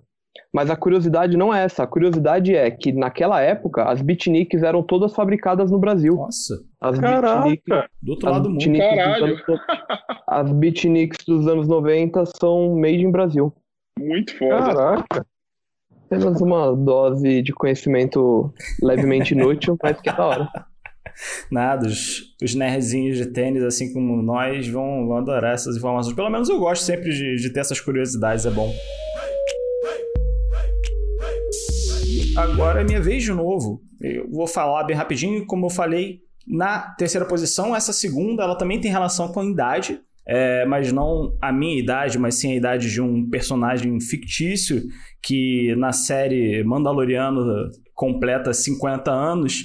E junto com ele, esse ano também essa silhueta completa 50 anos, que é o Adidas Superstar, especificamente falando a colaboração com a Disney, né, com Star Wars, na sua colorway The Child, né, que é a versão do Superstar que ele vem em tons pastéis, né? Um verde é, que se assemelha muito à, à, coloração da cor do personagem, que é, que é, chamado de Baby Yoda. E aí na série, se você está assistindo, você já sabe até o nome do personagem. Não vou falar aqui para não causar nenhum, nenhum, né? Dar nenhum spoiler desnecessário. É, e também na na parte de trás ali, né, perto do, do calcanhar, é, tem a, as inscrições junto com uma ilustração também desse personagem. É, as cores elas são muito harmônicas, né, elas é, é têm, têm um, uma combinação muito muito agradável. Eu fiquei apaixonado quando eu vi e tomei um susto, né, quando teve o primeiro lançamento da primeira parte do pack quando ela foi lançada e ela não veio para o Brasil, eu fiquei, será que não vem, cara? E aí logo depois saiu e eu consegui pegar também junto é, é, com esse meu top 3 aí, que foi o Infrared. Eu fiquei muito, muito feliz. E é a minha segunda colocação. O que, que vocês acham dessa coisa linda? Não fala que é feio. É feio. Mentira, ah. eu não posso falar porque eu peguei, eu peguei o do. Eu peguei o Chewbacca, né, galera? Eu não posso falar de ninguém, entendeu? Eu não posso julgar ninguém. Mas o, o Gabi, Digo-lhe que também peguei, porque.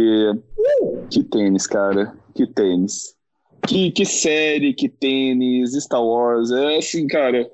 Cultura pop em geral, já falei com vocês, mexe muito comigo. Ainda estou esperando um tênis em colaboração com o Guia do Mochileiro das Galáxias. Mas enquanto não vem, vamos, vamos de, de Star Wars que, que o público em geral gosta, né? Então peguei esse Baby Yoda também tênis ficou maravilhoso e, cara, eu não tinha, por que pareça, apesar de Superstar ser a silhueta que me jogou no mundo dos tênis quando eu era lá um jovem pig, né? Mas é, esse ano, por incrível que pareça, ainda não tinha pegado nenhum Superstar. Quis vários e não peguei nenhum e acabei pegando esse, eu acho que foi para dar aquela fechada no ano com, com chave de ouro.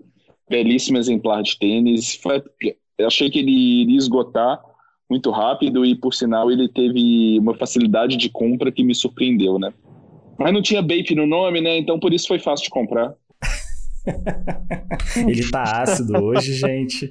Esse modelo do Baby Yoda eu achei muito legal, mas, assim, de Star Wars, cara, é, no, relacionado ao Star Wars e do Yoda, eu acho que o tênis mais foda, assim, que eu acho, acho que é a primeira colaboração que teve com Star Wars, que é aquele tio Kabut, que era do Yoda. Puta, aquele tênis eu lembro na época, e foi, tipo, formidável, assim, eu achei muito foda. Eu gosto muito dos chucas, assim, estilo bota, tio Kabut, assim. E eu, quando eu vi esse Superstar, eu achei muito foda, porque eu sou um fã, que, mano, sou fã de Star Wars e a série do, Mandado, do, do Mandaloriano é incrível, assim, incrível toda, tudo que os caras estão fazendo. Eu achei um tênis muito foda. Bom, meu top 2, ele. Eu vou falar de. Fire Moss, ele é uma, uma grife de um estilista chamado Kirby Jean Raymond. E eu convido vocês a olharem depois o Instagram, né, as fotos dos tênis e meu favorito desse, dessa coleção que ele lançou esse ano é o com a Reebok Experience 4 Old White. É, eu gosto da, da proposta e o empenho do, do Kirby em trazer um casting 100% negro.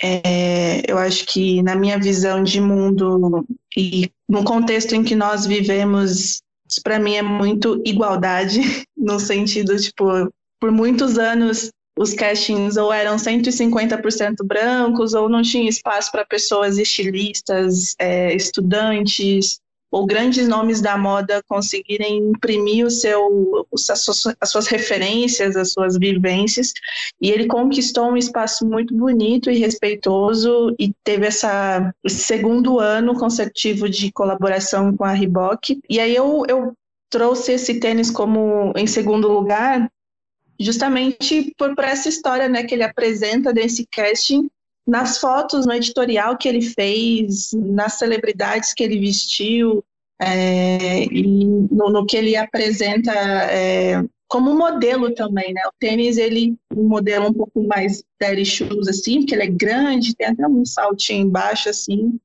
mas eu gosto da composição dele todo, usaria muito, é, não consegui pegar, ele esgotou muito rápido aqui no Brasil, eu até comento sobre Paimose em um outro episódio, falo sobre o pouco empenho de comunicação com ele, mas enfim, né, acontece, eu não estou no marketing da Reebok, então eles fazem o que eles quiserem. É, mas Paimós, eu acho que a gente deveria ter olhos mais, mais expressivos para esse estilista, para esse designer, pois eu vejo que uma vez que a gente olhe e, e, entenda a mesma proposta dele, acho que a gente consegue ter inclusive mais modelos dele aqui no Brasil que eu achei muito bacana ter, visto, ter vindo para o Brasil também, enfim. É isso, é um meu, meu top 3, inclusive, de designers, então eu gostei muito disso. E qual a colorway específica? Você, tem alguma ou você só, enfim, só curtiu? É o Old White. O Old White, ele lançou em novembro, lançou mês passado. É o branco rosinha claro, assim, né? Isso, ele mesmo. Ele, ele, ele é rosinha. Ele, ele tem uma. É o que você falou, né? Ele tem uma, tem uma pegada bastante. É, é, Dead Shoes, né? Mas eu, eu, vejo bastante daquela linha Disruptor da, da fila, né? Eu não sei se é, é, é o lance da entressola mais bruta. Oi? Ah, esse tênis é feio demais, tá comparando o tênis. Nossa, não, gente. Não, vou dormir, gente. Pelo amor de Deus. Olha a comparação. Ô, ô Pig, me ajuda aqui. Não dá. Ô, oh, meu fone acabou a bateria na hora que o Gabi falou. O que, que ele falou? ele tá comparando tênis do farmácia na fila que tá vendendo aqui no, no Braz. Ah, ô bicho. Ô, ô, ô, Lele, vou falar um negócio. Certo ele não tá. Mas errado Mas também eu... não. A definição tô brincando, de cima tô brincando. do muro, né? Tô me sentindo julgado. Eu, é, eu tô, tô, brincando, tô brincando. O Gabi ele tá errado, mas ele tá errado toda hora, né? Então é só mais um erro que ele tá cometendo. eu poderia concordar com você, mas estaremos os dois errados, né? É, mas veja, o, quando eu digo, quando eu faço a comparação, você não deixou eu terminar. É, a comparação é mais como um sentido de evolução. Assim, eu vejo o, o Phil Disruptor como se fosse o protótipo inicial, sabe? E, e, e o, o Trail Furry como se fosse o, o produto final mesmo, entendeu? É, mas assim, é, para mim, é, no, no, meu subjetivo, é, eles guardam uma semelhança assim, né, de, de, silhueta, né, de tamanho, de proporção de trisola para cabedal e tudo mais. É, mas desculpa, eu não queria ofender a ninguém hoje. Não, imagina, tô brincando. Ô, Gabi, é o favorito da coleção. ofendeu. não, eu, eu faz sentido, eu não vou dizer que não. Mas o meu favorito da, de toda a proposta que ele traz é isso que eu apresentei para vocês, que é o Experience 3, Pink. Uhum. Ele é de 2019, então não caberia no meu top 2020, entendeu? Uhum, Mas de 2020, esse que eu apresentei é, agora, que é o Experience 4, é, ele, ele é interessante, veio para cá, esgotou muito rápido, enfim, é isso. Ô, assim, Dale, você acredita que ele também estava no meu top 5? Mas sabe o que eu considerei? Eu considerei a data do lançamento dele, porque foi 2019, o Experiment 4. Mas chegou pra gente. Eu acho, então, assim, o que vale é o que chegou pra gente, é a data que é chegou pra aí. gente. É isso aí, é o que vale. Chegou é pra isso aí, mas, mas, também tá no meu top 5, assim, Dali, tô contigo. Ai, tá vendo, hein? eu vou puxar o meu aqui. É uma collab que vai ser lançada amanhã, que já foi citada. é o Vision Racer New Balance com Jaden Smith. Não é segredo para ninguém que eu gosto de collabs com rappers e artistas que eu curto, não tipo por causa de tênis, mas por outros diversos motivos.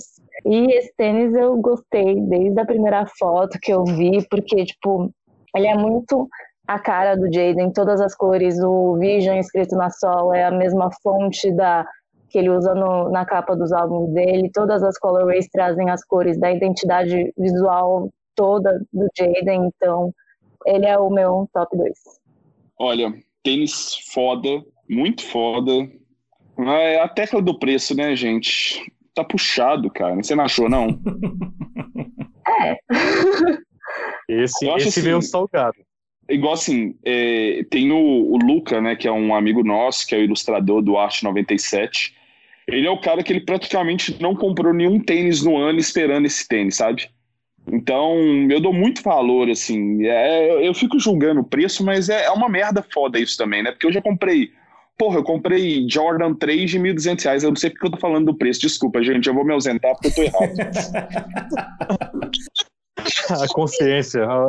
É, é, aquela discussão, é, é a discussão eterna de preço e valor, né, cara? Se uma coisa te traz valor de alguma forma, se ela te faz se sentir mais bonito, ou se ela ajuda você a economizar algum tempo do teu dia, realizar uma tarefa mais rápido, enfim, isso está trazendo valor para você e o preço ele passa a ser uma consequência, né? Então, assim, pode ser que para muita gente pagar, eu nem, eu não, eu não peguei, quanto é que tá saindo aqui o, o, o retail do, do Vision Racer? 1.200. Tá 1.200, né? De repente, para para né, até para própria Karen ou para outras pessoas esse preço ah, não ok ele me traz um valor x que eu, eu, eu acho ok é, pagar né esse, esse, esse preço da mesma forma com que você pagou né pro, pro, pro Jordan 3 o Jordan 4 agora o Fire Red e tudo mais. Eu acho esse tênis uma das coisas mais feias já lançadas na história então ah, vamos, vamos, Gui, tamo junto. Spice Girls for Life, é isso aí. Eu falei no último programa, o Pig faltou me chutar. Mas ó, vou falar aqui, ó, eu vou falar que eu particularmente tirei o chapéu para New Balance, porque a New Balance é uma marca muito conservadora, cara. E aí quando eu fiquei sabendo lá que ia ter a, a colaboração com, com o Jaden, eu falei assim, putz, mano, caras, será que os caras vão dar essa liberdade criativa para ele, né? E realmente, pelo que você via ele usando, né? Porque ele usava muito aqueles Louis Vuitton Art Light, né? Então, putz, aqueles tênis robustões tal. Ele gostava muito dessa pegada. E quando saiu o Vision, eu olhei e falei assim: caramba, o tênis, tipo, ele realmente participou da parada, porque é tem muita cara, cara dele. dele. É, é, a cara, é, a cara, é a cara dele. entende? Então eu tirei o chapéu, tirei o chapéu porque, porque a, a New Balance saiu da zona de conforto dela. O tênis, o tênis é bonito, ele, ele tem a sua beleza também. Eu, eu não tenho muito o que falar, eu gosto de ZX, galera. Olha, foi ele que falou, hein, galera? Ninguém tá com essa pedra, não, hein? A consciência tá batendo pra todo mundo, né, velho? Então, como eu falei no começo do meu top 5, eu tô falando de coisas de certa forma aleatórias, mas que eu gostei muito no decorrer do ano, não tem necessariamente uma ordem de importância. Mas um que eu olhei aqui na minha estantezinha, que é, o Question Mid, Reebok Quest Mid. Ah, legal. o modelo do Allen Iverson. É a colaboração com o Eric Emanuel.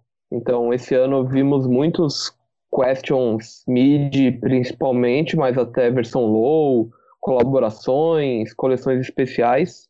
O do Eric Emanuel, ele tem um lance bem bem aquele temperinho de um clássico, então cabedal inteiro branco, mas só o toe box, as costuras e o painelzinho meio rosa, rosadinho. É aquele. É, é, é que nem o Vans que abriu minha lista. Aham. Pra mim é praticamente a mesma coisa. É o clássico que mexe um pouquinho, mas é o suficiente pra torná-lo um dos tênis mais legais do ano. Teve, um- querendo ou não, teve uma procura até relativamente grande. A galera gostou bastante. E, enfim, é um tênis que, dos, dos que eu peguei esse ano, que eu mais gostei, assim. Achei o conjunto da obra muito bacana. Show de bola. E assim, pra quem não tá de novo, né, vendo, o, o, o Guilherme ele tá esbanjando a coleção dele de 2020, porque veja, não é uma coleção como um todo, ele tem uma coleção por ano. E aí ele tá esbanjando pra gente conforme ele vai falando, não, porque esse ano aqui teve esse aqui, e esse ano também teve esse, ele puxa a caixa e, e mostra. E a gente fica olhando pra ele e diz, poxa, ai, difícil só a vida. mostrei aquela porra feia e aqui só. Tá tudo... E eu pra contrabalancear agora, né? Mostrou Eu um feio agora. Cara, eu compro pouquíssima coisa. Eu já, já, nossa, já fazem uns bons anos que eu parei de comprar loucamente por vários motivos. mas O principal é porque não tenho nem espaço. Não tem espaço, né? Mas esse, como veio, faço questão de, de mostrá-lo porque é um tênis que merece ser exaltado. Juro que eu tava bem dividido assim, porque no meu top 2 estavam dois modelos que eu gostei muito esse ano, muito mesmo, que é o Instapump Fury do Tom e Jerry, e o outro, eu optei pelo outro, porque o outro me tocou mais e eu também consegui esse par, que foi o ZX8000 em colaboração com a Lego. Ah, legal. E pra mim, esse tênis, assim, foi algo. Assim, a, primeiro que o tênis, ele lembra muito. Ele, você pega ele na mão, ele parece uma memorabilia. Parece que você vai encaixar ele junto com as peças de Lego, né? Eu, particularmente, eu acho que a Lego deveria. A Lego e a Adidas né, deveriam ter deixado só os, os passadores de cadarço, aquela a, a- pecinha do passador de cadarço, Aham. com, um enca com encaixe para os bonequinhos ou para outras pecinhas. Seria muito interessante brincar com esse artifício, né? Mas infelizmente não encaixa. Mas isso não tira nenhum momento o brilho do tênis, porque o tênis ele é incrível. E assim, a entrega deles, tipo, meu, acho que foram seis cadarços, são seis cadarços, seis peças de das pecinhas do cadarço, as cores, né, as cores elas se conversam muito. É um tênis muito colorido quando você vê, mas as cores, as cores são muito fluídas, o contraste é muito bonito no tênis. E uma colaboração como essa, um resgate né, do espírito de criança, né? Porque eu acho que todo mundo, quando foi, no seu momento de criança, já teve contato né, com o Lego, já brincou com o Lego de alguma forma, ou invejou os seus amigos, os seus amiguinhos que tinham as, ah, os conjuntos da Lego, os brinquedinhos da Lego, e você tinha, ia lá brincar com eles, ou não podia brincar. Eu acho que isso faz muito uma parada assim que é um resgate muito foda. Eu acho que é a primeira vez que a Lego colabora. Né? Na sequência com a Adidas teve a Levis também. A Levis lançou uma colaboração de vestuário junto com a Lego, mas eu acho que para calçado acho que foi a primeira vez, se não me engano. É, a Lego fez uma parceria com a Levis, inclusive ela é interativa, essa sua crítica ao tênis. Com a jaqueta você consegue personalizar, vem pecinhas e você consegue colocar na calça e na jaqueta. Inclusive tá no site ainda, se alguém quiser. Fazendo jabá. É isso que eu tô vendo. Ah. Ah, filho. E o pior é que eu não posso nem reclamar, falar que ela tá sendo paga, porque ela tá sendo paga. Literalmente, paga meu aluguel. É, mas se alguém quiser comprar. Não, às vezes a pessoa, ah, é legal, quer comprar, tá lá no site ainda. Claro. Mas, claro. é, mas é bem legal. Veio bem próximo, inclusive, a, a, a colaboração da Adidas e com a Levis. Muito bem lembrado. Agora, no final do ano, eles tinham sol- soltado um teaser, a Lego soltou um teaser falando que dia 4, se não me engano, 4 de dezembro agora, que passou, teria uma nova colaboração. E aí era uma parada mais voltada para o esporte, via bolas de futebol, basquete pingando em uma área que ia se construindo e tal. E ainda não saiu nada. Acho que saiu um tênis de criança, um tênis infantil que apareceu, mas por enquanto ainda não saiu nada. Eu tô bem ansioso para saber qual é esse segundo, essa segunda participação da Lego. É, cara, é um tênis que eu queria bastante pegar, mas é aquela questão, né? Veio só 987 pares em novembro e dezembro e eu consegui pegar só 815, entendeu? Então eu tive que fazer escolhas. É, cara, acho que Lego é, é exatamente o que o, o, o Ale falou, assim, pra- especificamente pra mim, né? Lego pra mim é infância automaticamente. Então você bate os olhos né, na silhueta e na cola e você. Eu, pelo menos, fui transportado para minha infância lá, com, enfim, fui afortunado o suficiente para ter é, padrinhos que moravam, né, moram ainda fora do país e quando vinham me visitar ainda é, na minha infância traziam né, algum- alguns kits de Lego, então todos os kits, né, os poucos kits de Lego que eu tive foram presentes deles durante a minha infância, então eu posso dizer que foi afortunado nesse sentido é, e olhar essa silhueta, assim, faz o, o coração ficar mais quentinho, assim, sabe? Umas lembranças boas. A primeira vez que pisar em Lego não doeu, né?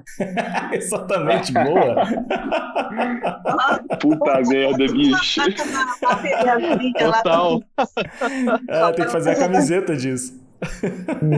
É, não, e, mas a, e a questão do, do Lego pra mim, assim, é, eu não consegui ter na infância mesmo. Querendo ou não, era um brinquedo muito caro, né, velho? Continua sendo. Porra, também é, é sueco, né? Sueco, os caras É dinamarquês. nasce rico, né? Dinamarquês. Os caras nascem rico, essa porra.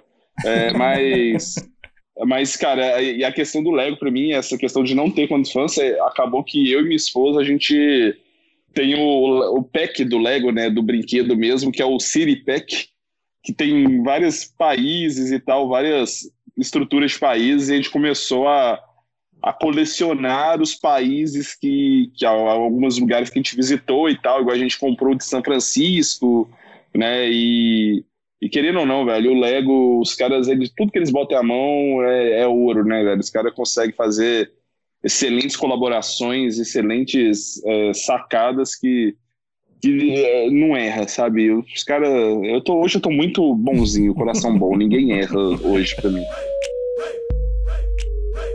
Caraca, muito difícil, top 2, mas eu vou.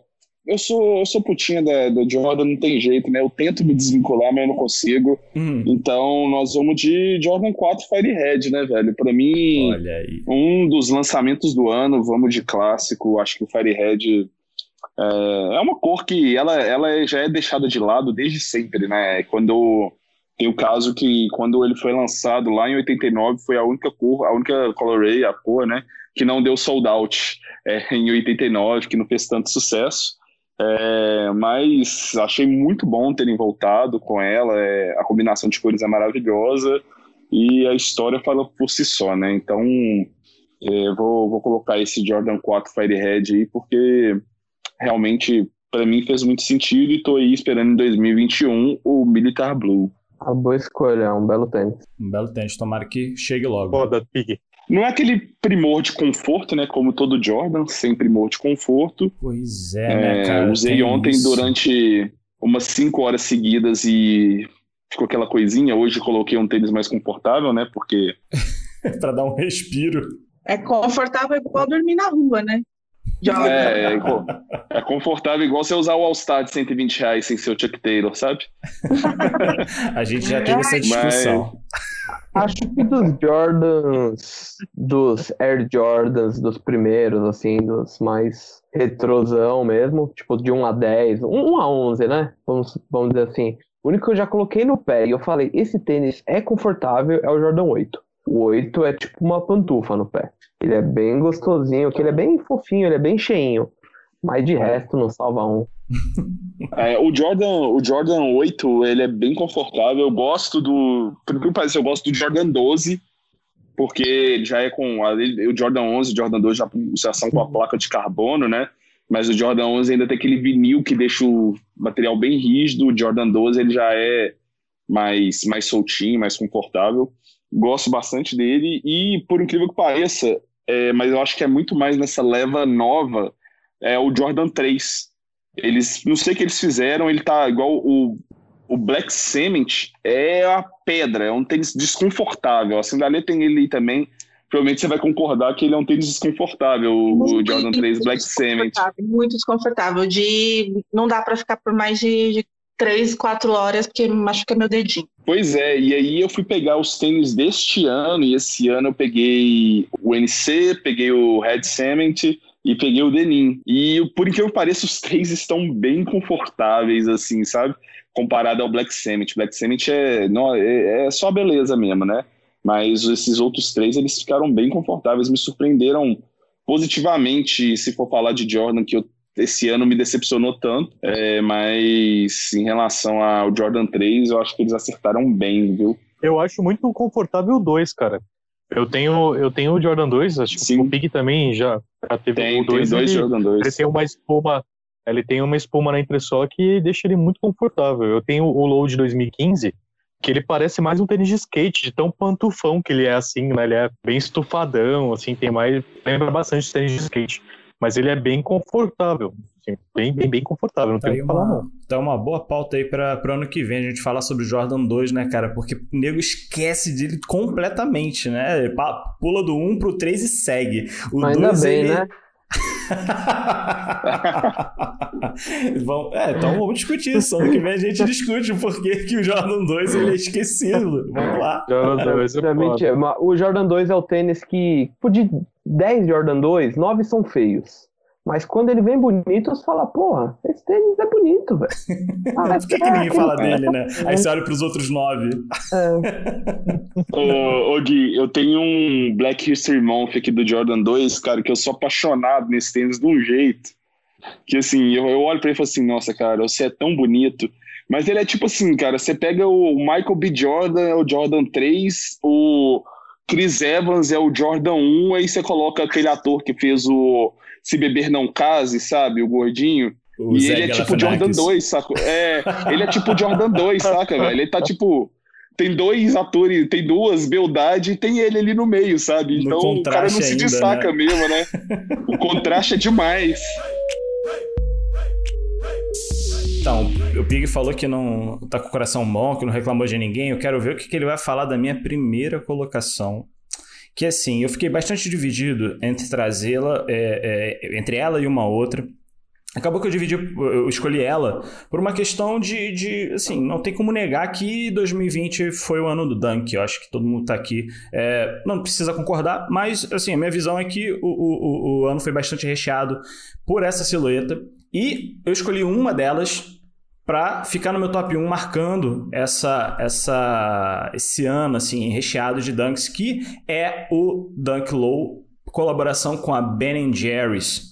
Essa silhueta eu particularmente não sou um, um dos maiores é, fãs e apreciadores do Dunk em si, até porque eu não tenho nenhum, muita relação. A gente falou né, no meio do, do episódio, é, até quando falou sobre é, é o tênis do Thiago Lemos, eu não tenho essa é, aproximação com o skate, ele nunca surgiu na minha vida, mas essa a aplicação né, do, do em cima do, do, cabedal e as cores e as texturas que foram aplicadas e meio que tiraram, né?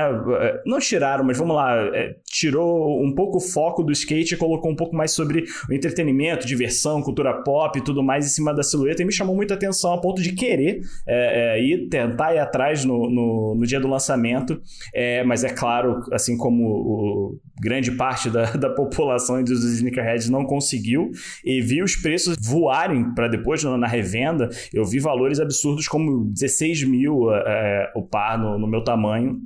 E, obviamente, que é, retirei da minha lista, porque isso daí eu, eu, ou é isso, ou eu pago o aluguel durante alguns meses. É, e, mas, assim, eu usei esse. É, esse é o marco né, do, do Dunk para 2020 para mim, botando ele no meu primeiro lugar, é, como esse, esse símbolo do, de, de quão forte foi é, a, a energização dessa silhueta por parte da Nike é, nesse ano. Então, o meu top 1 aí ficou o lançamento do Ben Jerry's no Nike SB Dunk Low. Errou, errou feio, errou rude. Ele tá aqui só para me criticar. Essa é a minha contribuição. o ADM mostrou o seu lado hype agora. Olha aí, ó. Olha aí, ó. É, eu gostei da movimentação de, de comunicação e marketing que a Nike fez em enviar um sorvetinho junto, em ter uma caixa especial, tudo mais, porém é um tênis feio, tá? Na minha humilde opinião. Ah, que isso, cara, é. ele é super divertido. Ah, é, eu não gosto. Mas é, eu acho gostoso isso, cada um fala não gosto e é isso. E seria do verde se todo mundo gostasse do azul, né, gente? Chegando no meu top 1, que eu dei um spoiler para vocês até no começo, é, de novo, é voltado para o que é movimentado na hora desse lançamento, né? Eu acho que esse ano, devido à pandemia, é, as equipes, os times de marketing, de comunicação tiveram que se reinventar de uma maneira muito sincera ali, com bastante afinco, até mesmo porque não estava não tava dependendo, né? Estava, no caso, dependendo de um, de um processo criativo sem toque, sem evento, sem festa, né? Então, uma boa parte das coisas que foram lançadas esse ano é, ou a gente critica dizendo que não teve um, um empenho legal da marca, ou a gente é, elogia dizendo que interessante, houve uma proposta legal aqui disso voltado porque a gente está vivendo atualmente, né? E o que a Branded fez com a Converse, é, além de lançar aquele pack é, com que a gente teve três modelos, né? E o meu favorito é o Chuck 70, que ele tem um cabedal meio com, com uma silhueta, meio, meio com uma proposta de, de vaca, né? Vocês lembram do que eu tô falando? Que ele tem uma. Ele assimila uma, um, um couro de vaca, assim, e, e, zebra. Acho que é isso. E eu acho que mais do que isso foi a, a, o lançamento que eles fizeram, que eles escalaram uma, uma, uma escola de músicos de Los Angeles e fizeram com que essa escola é, encabeçasse o lançamento desse tênis e dessa parceria né, com a Branded, que escalou o Dev Hines, que ele também é conhecido como Blood Orange, ele é um, um cantor e um escritor, enfim, da área da música, e dentro de Los Angeles existe um grupo de ativistas e músicos, musicistas, que tocam e cantam música clássica. E essas pessoas são negras. E não é tão previsível, né, a gente ver essa junção. E tem essa escola de música clássica em Los Angeles e eles foram é, parte principal e protagonista dessa parceria, inclusive. Existe um vídeo no YouTube muito bonito deles tocando os instrumentos, violoncelo, é, tocando instrumentos de sopro. Enfim, convido vocês também a conhecerem esse vídeo no YouTube. É, e aí esse é meu top 1. Ele, eu acho que ele tá para chegar para mim. Eu sinto que a Converse vai me notar e ele tá para chegar aqui em algum momento da minha casa. Vocês não estão brincando não. Você ri, cara? Eu tô, eu tô falando sério. Ele vai chegar para mim. É isso aí, é o poder da fé, o nome disso aí. Não, esse eu já fiz um lobby lá legal. Acho que ele vai chegar para mim de um jeito. E, enfim, esse é um tênis, é meu top 1. Eu gostei, de novo, do, de como ele foi apresentado, de, de, do tênis em si, ele é muito bonito para mim. E eu acho que ele mereceu esse meu top 1. E é aquilo que a gente falou, né, que o, que o Ale comentou, né, sobre como o Branded movimenta não só o tênis, né, ele movimenta uma cadeia, né, de criatividade, não só simplesmente entregar um capital criativo ali que morre, nasce e morre com o tênis, né? Ele movimenta toda uma, uma estrutura. Eu acho isso bem bacana quando é uma colaboração rende bons frutos além de um par de tênis. Eu acho, assim, duas marcas que eu acho, assim, que são totalmente disruptivas e criam coisas muito malucas, assim, em tudo, em tudo que eles fazem e tem um trabalho social muito legal. É trabalho social a e coisas muito malucas também é a Chinatown Market Porque, assim, os caras são. fazem umas paradas muito insanas.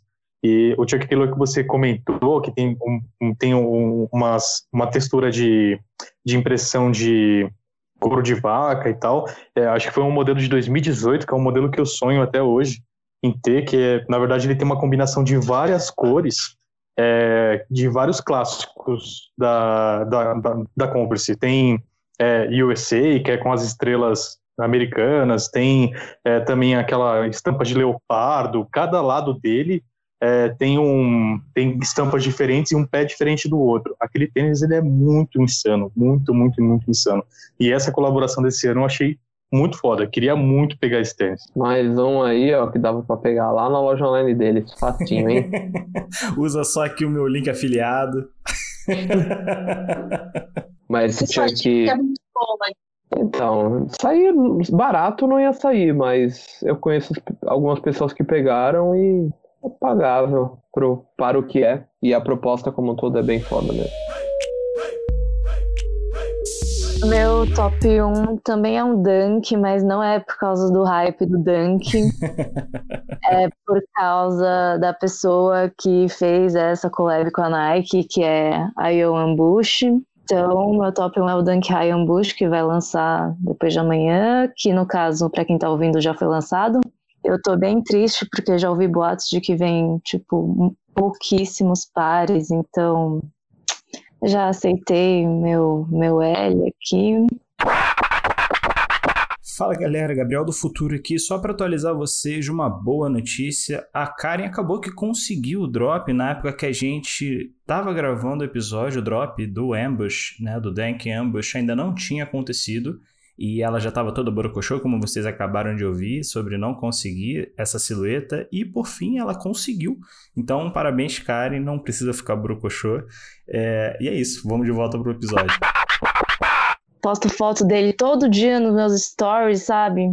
Porque eu eu achei esse tênis muito incrível e tipo, eu sou muito fã da Ion e todo o trabalho que ela faz. E para mim, além disso, tipo, ela é uma representatividade amarela e asiática que tá no meio e é tipo foda nesse meio. É, eu gostei do tênis por todas as proporções diferentes que ele tem, o sushi que ultrapassa, tipo, o calcanhar, é, tem os mínimos detalhes, porque, tipo, a Ion é designer de joias, né? Então tem o ambush ali no calcanhar, como se... Eu, eu vejo quando marca um nome na joia, assim, e a palmilha verde que do tom de verde que a Ion usa em, em várias, várias coisas do trabalho dela, das roupas, do o beats que ela fez agora, é, desse tom de verde também. E é isso. Eu, quando vi essa, essa, as imagens, né, saindo pela primeira vez desse, dessa colaboração da Ambush com, a, com o Dunk, né, com a Nike, né, no, em cima do Dunk, eu, foi mesmo, é bem similar ao tie-dye para mim. Eu bati o olho e falei, caraca, que foda. E aí eu fui procurar a respeito e falei, não, lançamento feminino, e aí eu vou ficar chupando o dedo de novo, mas tudo bem, assim. Eu fico feliz que outras pessoas consigam. Eu fico feliz por outras pessoas que consigam é, ter acesso a um produto tão maneiro quanto esse. Mas esse a gente nem vai ter acesso. Problema resolvido, né? É isso aí, né? Isso aqui não tem remédio, remediado está. Exatamente. Bom, minha última escolha aí de tênis foda desse ano, mas como eu falei, não é necessariamente o melhor do ano para mim, mas foi o melhor para mim do primeiro semestre, numa escolha que a gente fez no, lá no nosso podcast, é, que é o New Balance 992 em parceria com a marca japonesa Double Taps, a famosa W Taps para algumas pessoas, mas o correto é Double Taps, porque é meio que o lance de tipo de tiro, de arma mesmo. Então são dois toques no gatilho. É uma marca que eu gosto muito, a marca conhecida por fazer muitas colaborações com a Vans. Eu tenho algumas e gosto demais. Gosto muito das roupas da marca, gosto muito da estética dela como um todo.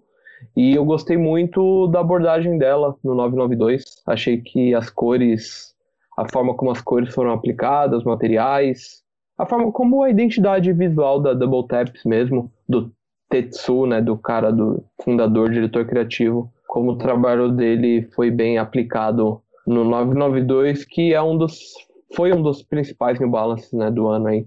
Um grande resgate da marca. Excelente escolha. 992, a New Balance.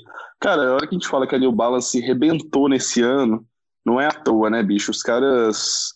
Puta que pariu, resgataram os tênis foda, trouxeram silhuetas novas foda, então. Voltando a dois podcasts atrás, né, né, Gabi? New Balance é a marca do ano. Boa. E essa silhueta, essa silhueta não, desculpa, essa essa color específica, essa colaboração em cima do 992, ela tem um quê que eu, eu, eu, particularmente gosto muito quando fala de design, né? É, eu gosto muito de produtos, e aí, enfim, pode ser design industrial, design digital, design gráfico, etc. Eu gosto muito de produtos que eles têm essa estética é, 98% monocroma, né? Tipo, monocromático, e ele tem uma única cor de acento ali que ela pula, sabe? Ela, ela chama a atenção, porque é exatamente isso, não é uma coisa de acento. Ela, para acentuar, é alguma coisa. E essa, é, é, essa escolha do Gui, ela tem exatamente isso ali né, no, no, na entressola. E aí, eu, enfim, eu não sou tão letrado em New Balance quanto vocês, mas eu acredito que aqui deve ser algo, algo próximo de uma cápsula de ar ou alguma tecnologia similar, certo? É espuma, basicamente. Espuma com várias densidades. Aí os detalhezinhos é tudo umas pecinhas meio plástica, silicone, não sei exatamente. E aí ela tem exatamente uma, um, um, laranja, né? Que, que faz saltar e aí traz essa harmonia pro, pro, pra silhueta, né? Pro tênis, né? O produto como um todo. Eu gosto muito desse tipo de abordagem no design. É, a, a Double Taps, ela faz muito artigo, assim, tipo com essas inspirações militares, né, o Gui? Sim. Total. Eu, eu, eu, particularmente, tipo, se tivesse que escolher entre o 992 da Jound e o da Double Taps, caramba, é muito difícil colocar assim os dois no mesmo, tipo, tirar um, sabe? Subtrair ah, o outro, porque os dois são, os dois ficaram incríveis, assim, para mim foi os dois 992 do ano. Assim, é uma briga incríveis. É uma briga, briga bem boa. Os dois da Jound já são uma briga boa entre si. Sim, total. O meu top 1, para fechar, né, foi até um tênis que já foi citado aqui pela Karen, é, eu escolho como meu top 1 é, o New Balance 327, que foi um trabalho que pô, achei incrível, trabalho de uma nova designer é, dentro do, do, time da New Balance, que é a Charlotte Lee, que para mim ela segue um tá seguindo um caminho aí bem legal pelas pelo que me, me faz uma semelhança muito legal com o que a Stephanie Howard fez na época com o 850, que também teve seu resgate recente. Então ela veio num resgate do resgate, né? E para mim a junção de duas, dois ícones de época, que foi o Super Comp com o 355, criar aquele modelo que desbancou vários outros setentistas que voltaram aí com força esse ano é, para o mercado, como o Wayful Racer, como o Adidas SL72, com o retorno aí à modernização da série é, Rider, né, da Puma, para mim foi um modelo que foi excepcional, assim, excepcional. E a Charlotte Lee eu estou gostando bastante do que ela vem fazendo, não só com 327, que foi é o grande trabalho aí que ela se consagrou, mas todas as participações que ela está tendo dentro da New Balance e que ela apresenta no portfólio dela, no próprio, na própria rede social dela, você vê que ela tem um olhar diferente, que ela faz uma parada muito massa, assim, tipo, muito bonita, sabe? Ela tem um carinho muito bonito quando ela vai fazer qualquer trabalho é, de criação na New Balance. E para mim o 327, puta, foi disparado, assim, um, um, uma das melhores silhuetas do ano. Eu, eu particularmente Acho que o 327 trouxe uma visibilidade totalmente diferente para New Balance. É, eu não sei se é muito da minha bolha ou da galera da minha idade, porque eu tenho 22 anos, mas acho que tem um pessoal que via New Balance como uma marca meio de velho, assim, de tênis de pai, de tio, e o 327 acho que foi tipo pode ter sido antes, não sei, na minha visão, 327 mudou isso daí. Tipo, tem uma galera que eu acho que nunca usaria no Balance se não fosse com o lançamento do, lançamento do 327. É. A New Balance ela tem muito esse trabalho, é, esse trabalho não, né? Essa percepção de que assim, ela é um tênis para pessoas de maior idade, né? É, isso para os jovens mesmo. E é, é engraçado porque você percebe isso quando você começa a olhar os tênis, né? Você vai numa evolução é, de idade mesmo, né? E quando porque assim, algumas marcas elas não conversam com algumas faixas etárias, elas não, elas não conversam com alguns públicos, elas não conseguem ter essa proximidade. E eu particularmente tive uma experiência de que assim, a New Balance começou a falar comigo a partir do momento que eu comecei a, a criar mais maturidade para algumas coisas eu comecei a perceber a New Balance de uma forma diferente. E eu começo a ver que pessoas começam a ter essa percepção diferente com a New Balance quando vai passando o tempo, vai amadurecendo um pouco mais, de olhar para aquele tênis assim e falar assim: nossa, que tênis legal, né? Você começa a olhar para o outro ângulo, tipo, caramba, que materiais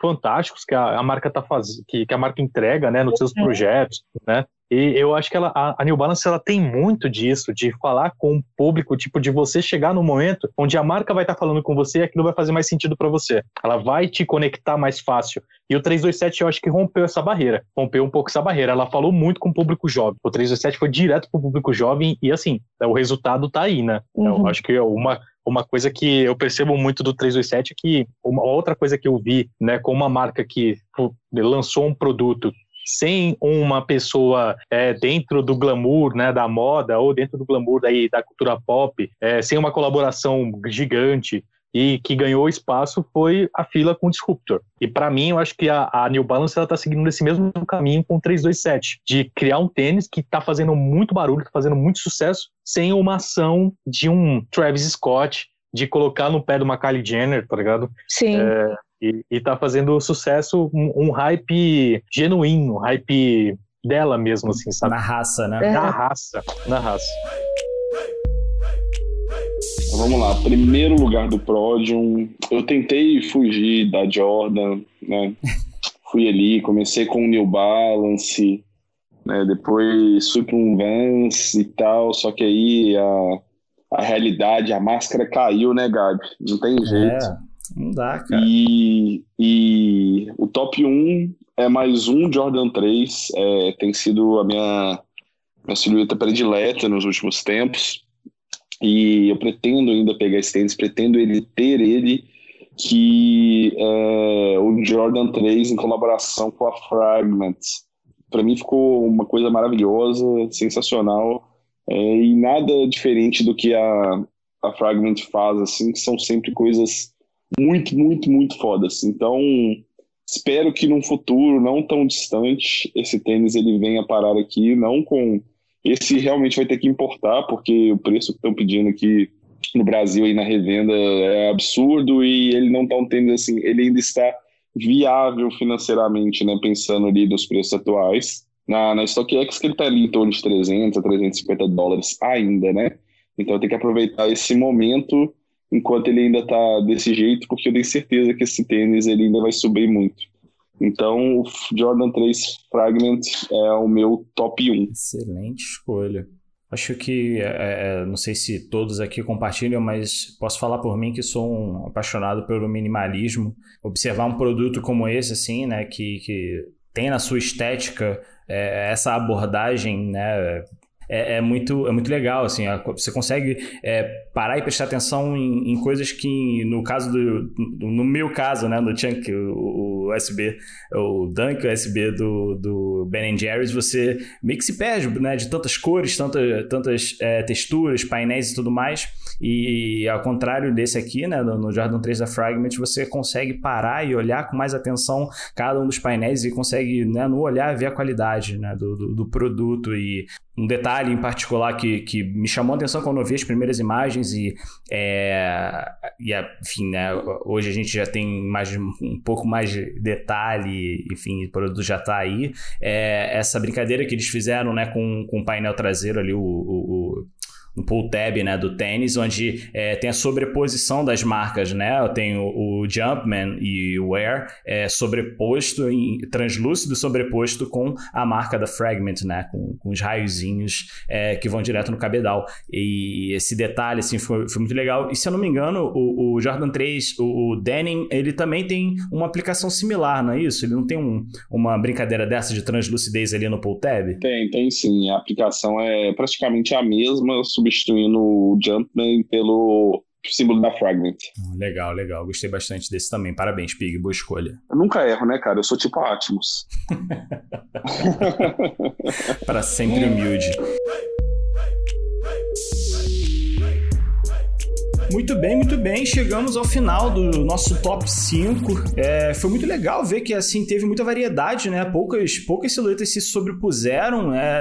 Teve, acho, tirando a, essa última a primeira, no caso, né, colocação do Alê com a, a, com a Karen também, é, com 327, a gente teve bastante variedade, que é sempre muito legal. E, enfim, espero que vocês tenham curtido também ouvir. Eu espero que é, é, vocês possam compartilhar com a gente também quais são os seus top 5 lançamentos do ano de 2020. Manda pra gente lá nas redes sociais, marca a gente quando estiver ouvindo o episódio. A gente vai adorar receber, conversar, enfim, continuar a conversa, como a gente sempre fala aqui. E agora eu queria agradecer agradecer aos nossos participantes queridos que toparam essa, essa empreitada. Eu não imaginava que ia ser tão longa, né? A gente tá batendo recorde aqui do Saison de três horas de gravação.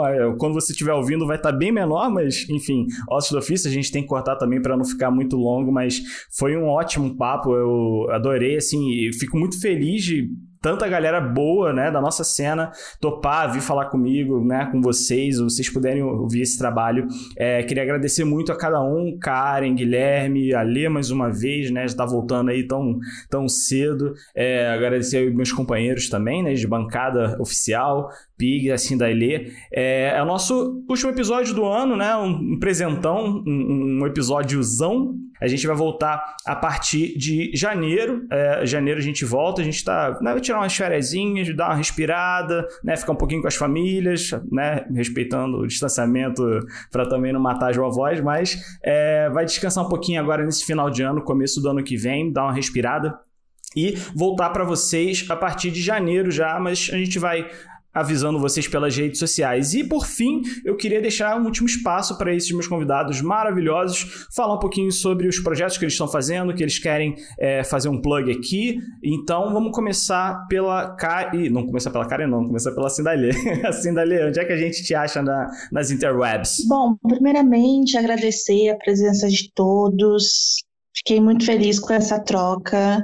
É, são três horas aqui, mas acho que a gente conseguiu trazer essa pluralidade de, de, de pensamentos e referências. Eu, eu gosto de conhecer outras visões justamente por isso, então agradeço imensamente a todos. É, quem quiser me ouvir falando sobre audiovisual, é, eu tenho um podcast chamado, chamado Podcast Sem Nome Porém Preto, o próprio nome já diz, então a gente fala sobre filmes e séries, documentários comerciais, enfim, tudo que é dirigido ou estrelado por pretos. É, o Instagram é Porém Preto, então fiquem à vontade para seguir lá e acompanhar nossas artimanhas sobre o audiovisual. E é isso, eu também estou no Assim da Ilê, meu nome é super fácil de escrever, inclusive, então estou falando umas besteiras lá e indicando umas músicas no Assim da Ilê também. Show de bola. Karen, onde é que a gente te acha? É, primeiro eu queria agradecer pelo convite, foi muito legal bater esse papo com vocês. É, tinha gente que eu não conhecia, então prazer em conhecê-los. É, o meu Instagram também é um pouquinho difícil de achar, porque para começar meu, meu nome Karen é com K e com M de Maria, então e aí eu resolvi dar mais uma incrementada. Então eu vou dar uma soletrada aqui, é K-V-R-E-M Keiko, K-E-I-K-O. Vocês me acham lá no Instagram, onde eu posto uns conteúdos relacionados ao que eu falei, que é tênis, é, moda, streetwear e música. E é isso. Obrigada. Gui, onde é que a gente acha você? O Gui, né? Enfim, né?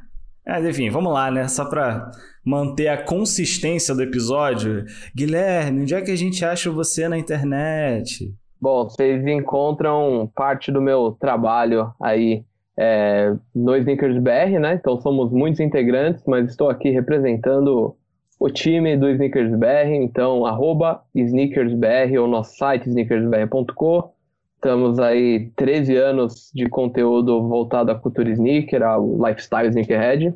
E se quiserem me acompanhar, algo que talvez vocês se arrependam em pouco tempo, é só me procurar por arroba designer. É tipo designer, só que troca o D por Gui. Então vira designer. É isso. Ô Gui, você tá fazendo aquelas provas de água ainda, cara? Então, não tô porque é muito caro, né? Eu pensei em fazer uma que era. Não, não vou nem contar, porque ainda tá nos planos. Mas talvez eu faça novamente uma degustação. Mais um motivo para vocês seguirem o Designer no Instagram. Uhum. E o Ale, onde é que a gente acha, Ale, você? Eu, vocês me acham lá no Instagram, galera, Sneakers Mob Project.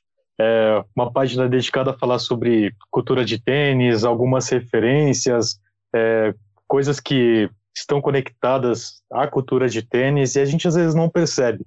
Então eu tento trazer lá algumas coisas que são interessantes nesse aspecto e também faço algumas brincadeirinhas de a gente encontrar alguns tênis aí misteriosos ao, nos pés de famosos e, e, fotos antigas aí ao longo dos anos. E também estou participando do podcast que é o Na Fila do Drop com o Caio Devitt e o Thiago TB é, pela You Content Project. Os caras produzem nosso conteúdo lá, bem massa. Também escutem, a gente está em também todas as plataformas de streaming. De bola. Pig, fecha aí pra gente, gente. Onde a gente acha o conteúdo do Pig na internet que não seja no Sizemon? Ah, cara, no Sizemon.